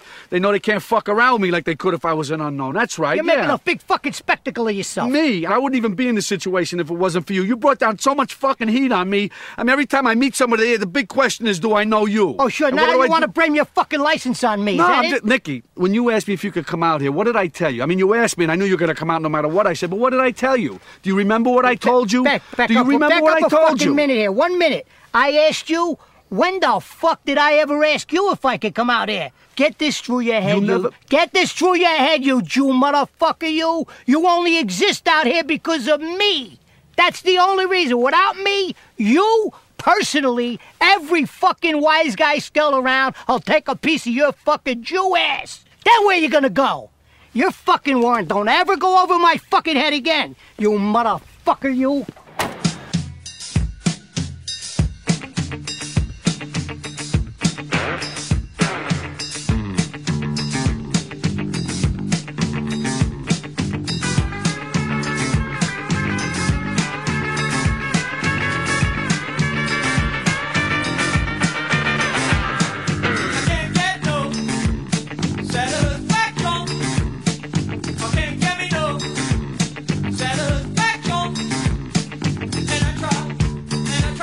Eu, eu- esse foi. Por que eu gosto desse filme? Aproveitar aqui. Foi o primeiro filme do Scorsese que eu vi. Olha aí. Foi o primeiro, quando eu, eu lembro que eu tava na Netflix de bobeira, foi num sábado, eu nunca esqueci esse dia, cara. Olha aí, eu nunca esqueço. Tava num sábado de bobeira, falei assim, hum, o que eu tenho aqui pra ver, hein? Aí eu, "Né, né, né, olha aqui, Cassino do Scorsese, eu Ah, nunca tinha pula, visto o filme do pula. Scorsese. Meu irmão, eu, na metade do filme eu tive que desligar a TV, porque eu dava fé na sala, pô. Porque o filme tem umas 8 horas também. Caralho, mas é um Cara, filme maravilhoso, cara. É um filme maravilhoso. Que filme esse filme Cassino e Cabo do Medo eh, eh, causou muita insônia na- nas pessoas dos anos 90, viu? Cara, Porque era um isso- filme assim, que, sabe, esse filme que você não sabe quem é o diretor, que passa assim no Corujão. Isso. sabe? É, domingo, duas da manhã, você tá ali meio de, de, de insônia. Aí vem um filme que você. Ia falar Cara, que que é isso? Eu ia falar ressaca, mas era criança anos 90, né? Não posso entregar. Você fala, que isso? Que filme é esse? E Não, Cassino filmaço. passava. E filmaço, né? Não, cara, Filmaço. esse filme é muito bom porque assim, você pensa, ah, beleza, filme que se passa no, no- dentro de um cassino e tal, e ele vai passando durante várias eras, né? Ele começa aí acho que nos anos 50 e vai até os anos 80. Ele, ele passa de 68 a 81. Pronto. E aí, como é que ele vai fazendo esse negócio, cara? Como é que ele. Porque, pô, tá dentro de um cassino em Las Vegas, no deserto. Como é que ele vai botar o tempo? Vai botar um letreiro no, no meio do filme? Não. Ele coloca a música. Ele usa a música pra especificar o tempo que o filme tá, tá ligado? Isso é muito foda, cara. É uma escolha de artística muito interessante. Por que, que ao invés de eu ter que ficar colocando qual é o tempo do filme, ah, sei lá, 1963, hum, não, eu vou, eu, vou, eu vou colocar a música. E se você for um cara com bom gosto de música, você vai perceber na hora. E esse filme, amigo, foi Shazam ligado o tempo todo, porque o que eu peguei de música nesse filme, cara, Scorsese é maravilhoso, maravilhoso. E aqui também já tem outra, um outro padrãozinho dele também, que é usar muita música do Rolling Stones, que, que vai, vai fechar isso lá na frente, que que ele usa muito no Gimme Shelter, cara. Tem uns quatro filmes que ele usa a mesma música. Sim. tanto que bons ele confere ele usa adora também. essa música. Ele adora Esse, essa esse Eu filme também com adoro. Sharon Stone, né? Que Sharon vai, Stone. Sharon Stone dominou os anos É, 90. O melhor papel da vida dela. Ele, ele falou, ah, tá fácil eu pegar Daniel Day-Lewis, eu vou pegar uma atriz que tá sendo considerada uma péssima atriz e eu vou fazer ela ganhar o Oscar, foda-se. Foda-se, é. Cara, E é muito bom. Tem uma coisa bom. sobre música que eu vi alguém falando, não vou lembrar quem, e também não vou dar aqui o, o, o crédito. Foi eu que descobri isso. que ele, dentro das maluquices do, do Scorsese, ele sabe. Repertório de filme ele tem, né? Ele é. Sabe tudo de filme, a gente já falou no começo. Mas ele também gosta de música, e falando com, com o João. E aí ele. Não sei se ele comentou isso em alguma entrevista, mas aí eu vi isso. Que ele fica com a música na cabeça, e ele fica com essa música na cabeça, com essa música na cabeça, com essa música na cabeça, até ele fazer um filme pra botar essa música. Eu vi, Qual a eu vi. loucura dele? Eu vi esse artigo também. Eu tenho certeza que Eu, sim. eu sei, eu sei de quem é e eu não vou dar o crédito. Não vou dar o crédito, a gente descobriu. People, exclusividade, break news. Gente, Tipo, de Corta a cena aí, corta, corta aí, Peixe. Que, que artigo é esse? Porque eu não tô ligado. Ah, pode, pode. É isso mesmo, vocês descobriram, tá ligado, galera? É isso aí. Vamos, vamos pra cima, vai. Cara, muito bom, muito bom mesmo Muito esse bom, filme, revi cara. ontem e continua atualíssimo. E, e, é, e- e- pau e a- rabo de, de quem fala que é uma cópia de bons companheiros. Não é, Só não é, não é. porque tem o Deniro de terno e se passa durante 30 anos, mas é. E é só porque eu, e porque eu tenho o Joe Pesci maluco também. Só por causa disso. É, não, é, realmente os dois personagens do Joe Pesci nos dois parecem muito. Mas assim, tem uma, tem uma parada Se for do bom companheiro, é dele também, não tá copiando ninguém, não. Cara, esse filme é muito bom. Quem não viu, eu acho um dos filmes mais subestimados do Scorsese, tá? Porque todo mundo fala, como o Chris falou, que ah, é copiado aí de bons companheiros. Não é, cara. Vê esse filme que esse filme é maravilhoso, maravilhoso. E mostra justamente como grandes empresas acabaram com a máfia. Olha aí que maravilha aí, tá vendo? Beleza. Não, é um, filme- é um filme excelente pra você entender história mesmo, assim, você É. entender o que, que é Las Vegas. Muito bom, muito bom. E aí mesmo. vi novamente o que eu falei, que é, é outra parada que ele faz de novo, que é o cara que anda perto demais do sol, né? Algum, algum personagem dele vai, vai tomar esse caminho aí. E é, vai, vai achando que você vai entender quem é. Vai lá. Aproveitem e pesquisem aí é, Cassino Fuck. E aí É, cara, as fuck, fuck, fuck, cassino, cassino, É, cassino, fuck, fuck. É, é, to- é o filme inteiro só com a- a- as palavras punk e cassino e, Aí- você entende o filme inteiro. É, e aí tem uma cena do, do, do vídeo, cara, tem uma, uma parte do vídeo que é muito boa, que tá tocando a música, que é a primeira vez que ele encontra a Sharon Stone, aí fica a música God damn it! Aí os caras botam na porra do vídeo. Cara, Isso é o- maravilhoso, cara. Eu vou até rever esse filme aqui, peraí, O Joe. Pesci, ele inventa um palavrão nesse filme, que é, É. o Motherfucking You. Motherfucking You, exatamente. É perfeito, cara. You Jew Será que tava no Motherfucking clima de xingar o filme? You Jew Motherfucking You. We fucked it all up. Casino, Casino, Las Vegas. Yeah, fucking Vegas suckers, Las Vegas. Fucking- Casino, Casino, Las Vegas, Las Vegas. Casino. Fucking fuck Jaguar, fuck Casino, Las Vegas, fuck Las Vegas Casino. Las Vegas. Fuck fucking fuck fucking fucking Casino. Vegas fucking Casino. Casino, casino, casino, casino. Casino. Shit fucking prick fuck fucking fucking fucking fucking son of a bitch. Fuck fuck fuck fuck Jaguar. Fucking ass. Fucking jag off. Fucking, fucking, fucking ass. Vegas. Fucking casino. Vegas. Shit. Fucking casino. Casino. God damn it! Vegas. Casino. Casino. Casino. Shit, shit. Casino. Bullshit. Vegas. Scumbag. Damn Vegas. Vegas. Fuck. Fucking. Vegas. Holy shit. Shit. Vegas. Fuck. Fuck. Fucking. Fucking. Fucking. Fucking. Fucking. Jag off. And fucking. Fucking. Fucking. Assholes. Fucking. Fucking pricks. Fuck. Fucking. Fucking. Fucking. Fuck. Shit. Fuck. Vegas. Shit. Vegas. Vegas. Fucking. Half-assed. Fucking casino. Fucking Las Vegas. Fucking Shit. Fucking goddamn. Fucking asshole. Fuck you. Fucking bullshit. Bullshit. Fuck, fuck you, fucking faggot. Fucking. Fuck faggot. Cocksucker. faggot. Fuck. Fuck. Fucking. Fucking. Fucking. Fucking. Fucking shit kicking. Stinky horseman horse smelling motherfucking fuck fucking fucking fucking casino casino bullshit Bullshit. Bullshit. Casino. Las Vegas. Vegas. Las Vegas. Balls. Fucking. fucking jerk Casino. Las Vegas. Vegas. fuck casino Las Vegas casino shit fucking fucking casino fuck Casino. fuck fuck shit Vegas casino fucking fucking motherfucker fucking niggers fucking fucking Las Vegas. Fucking. fuck fucking niggers fucking fuck fucking casino Vegas Choke on motherfucker. Vegas. motherfucking prick fucking fucking fucking fuck fuck fucking fucking fucking fucking fucking fuck fuck fuck fuck fucking fuck fucking son of a bitch fucking shit balls fucking fucking fucking fucking fuck motherfucker. Fucking fuck fuck motherfucker. Fuck fucking motherfucker. Fucking fucking piece of shit motherfucker. Fuck motherfucker fucking Las Vegas.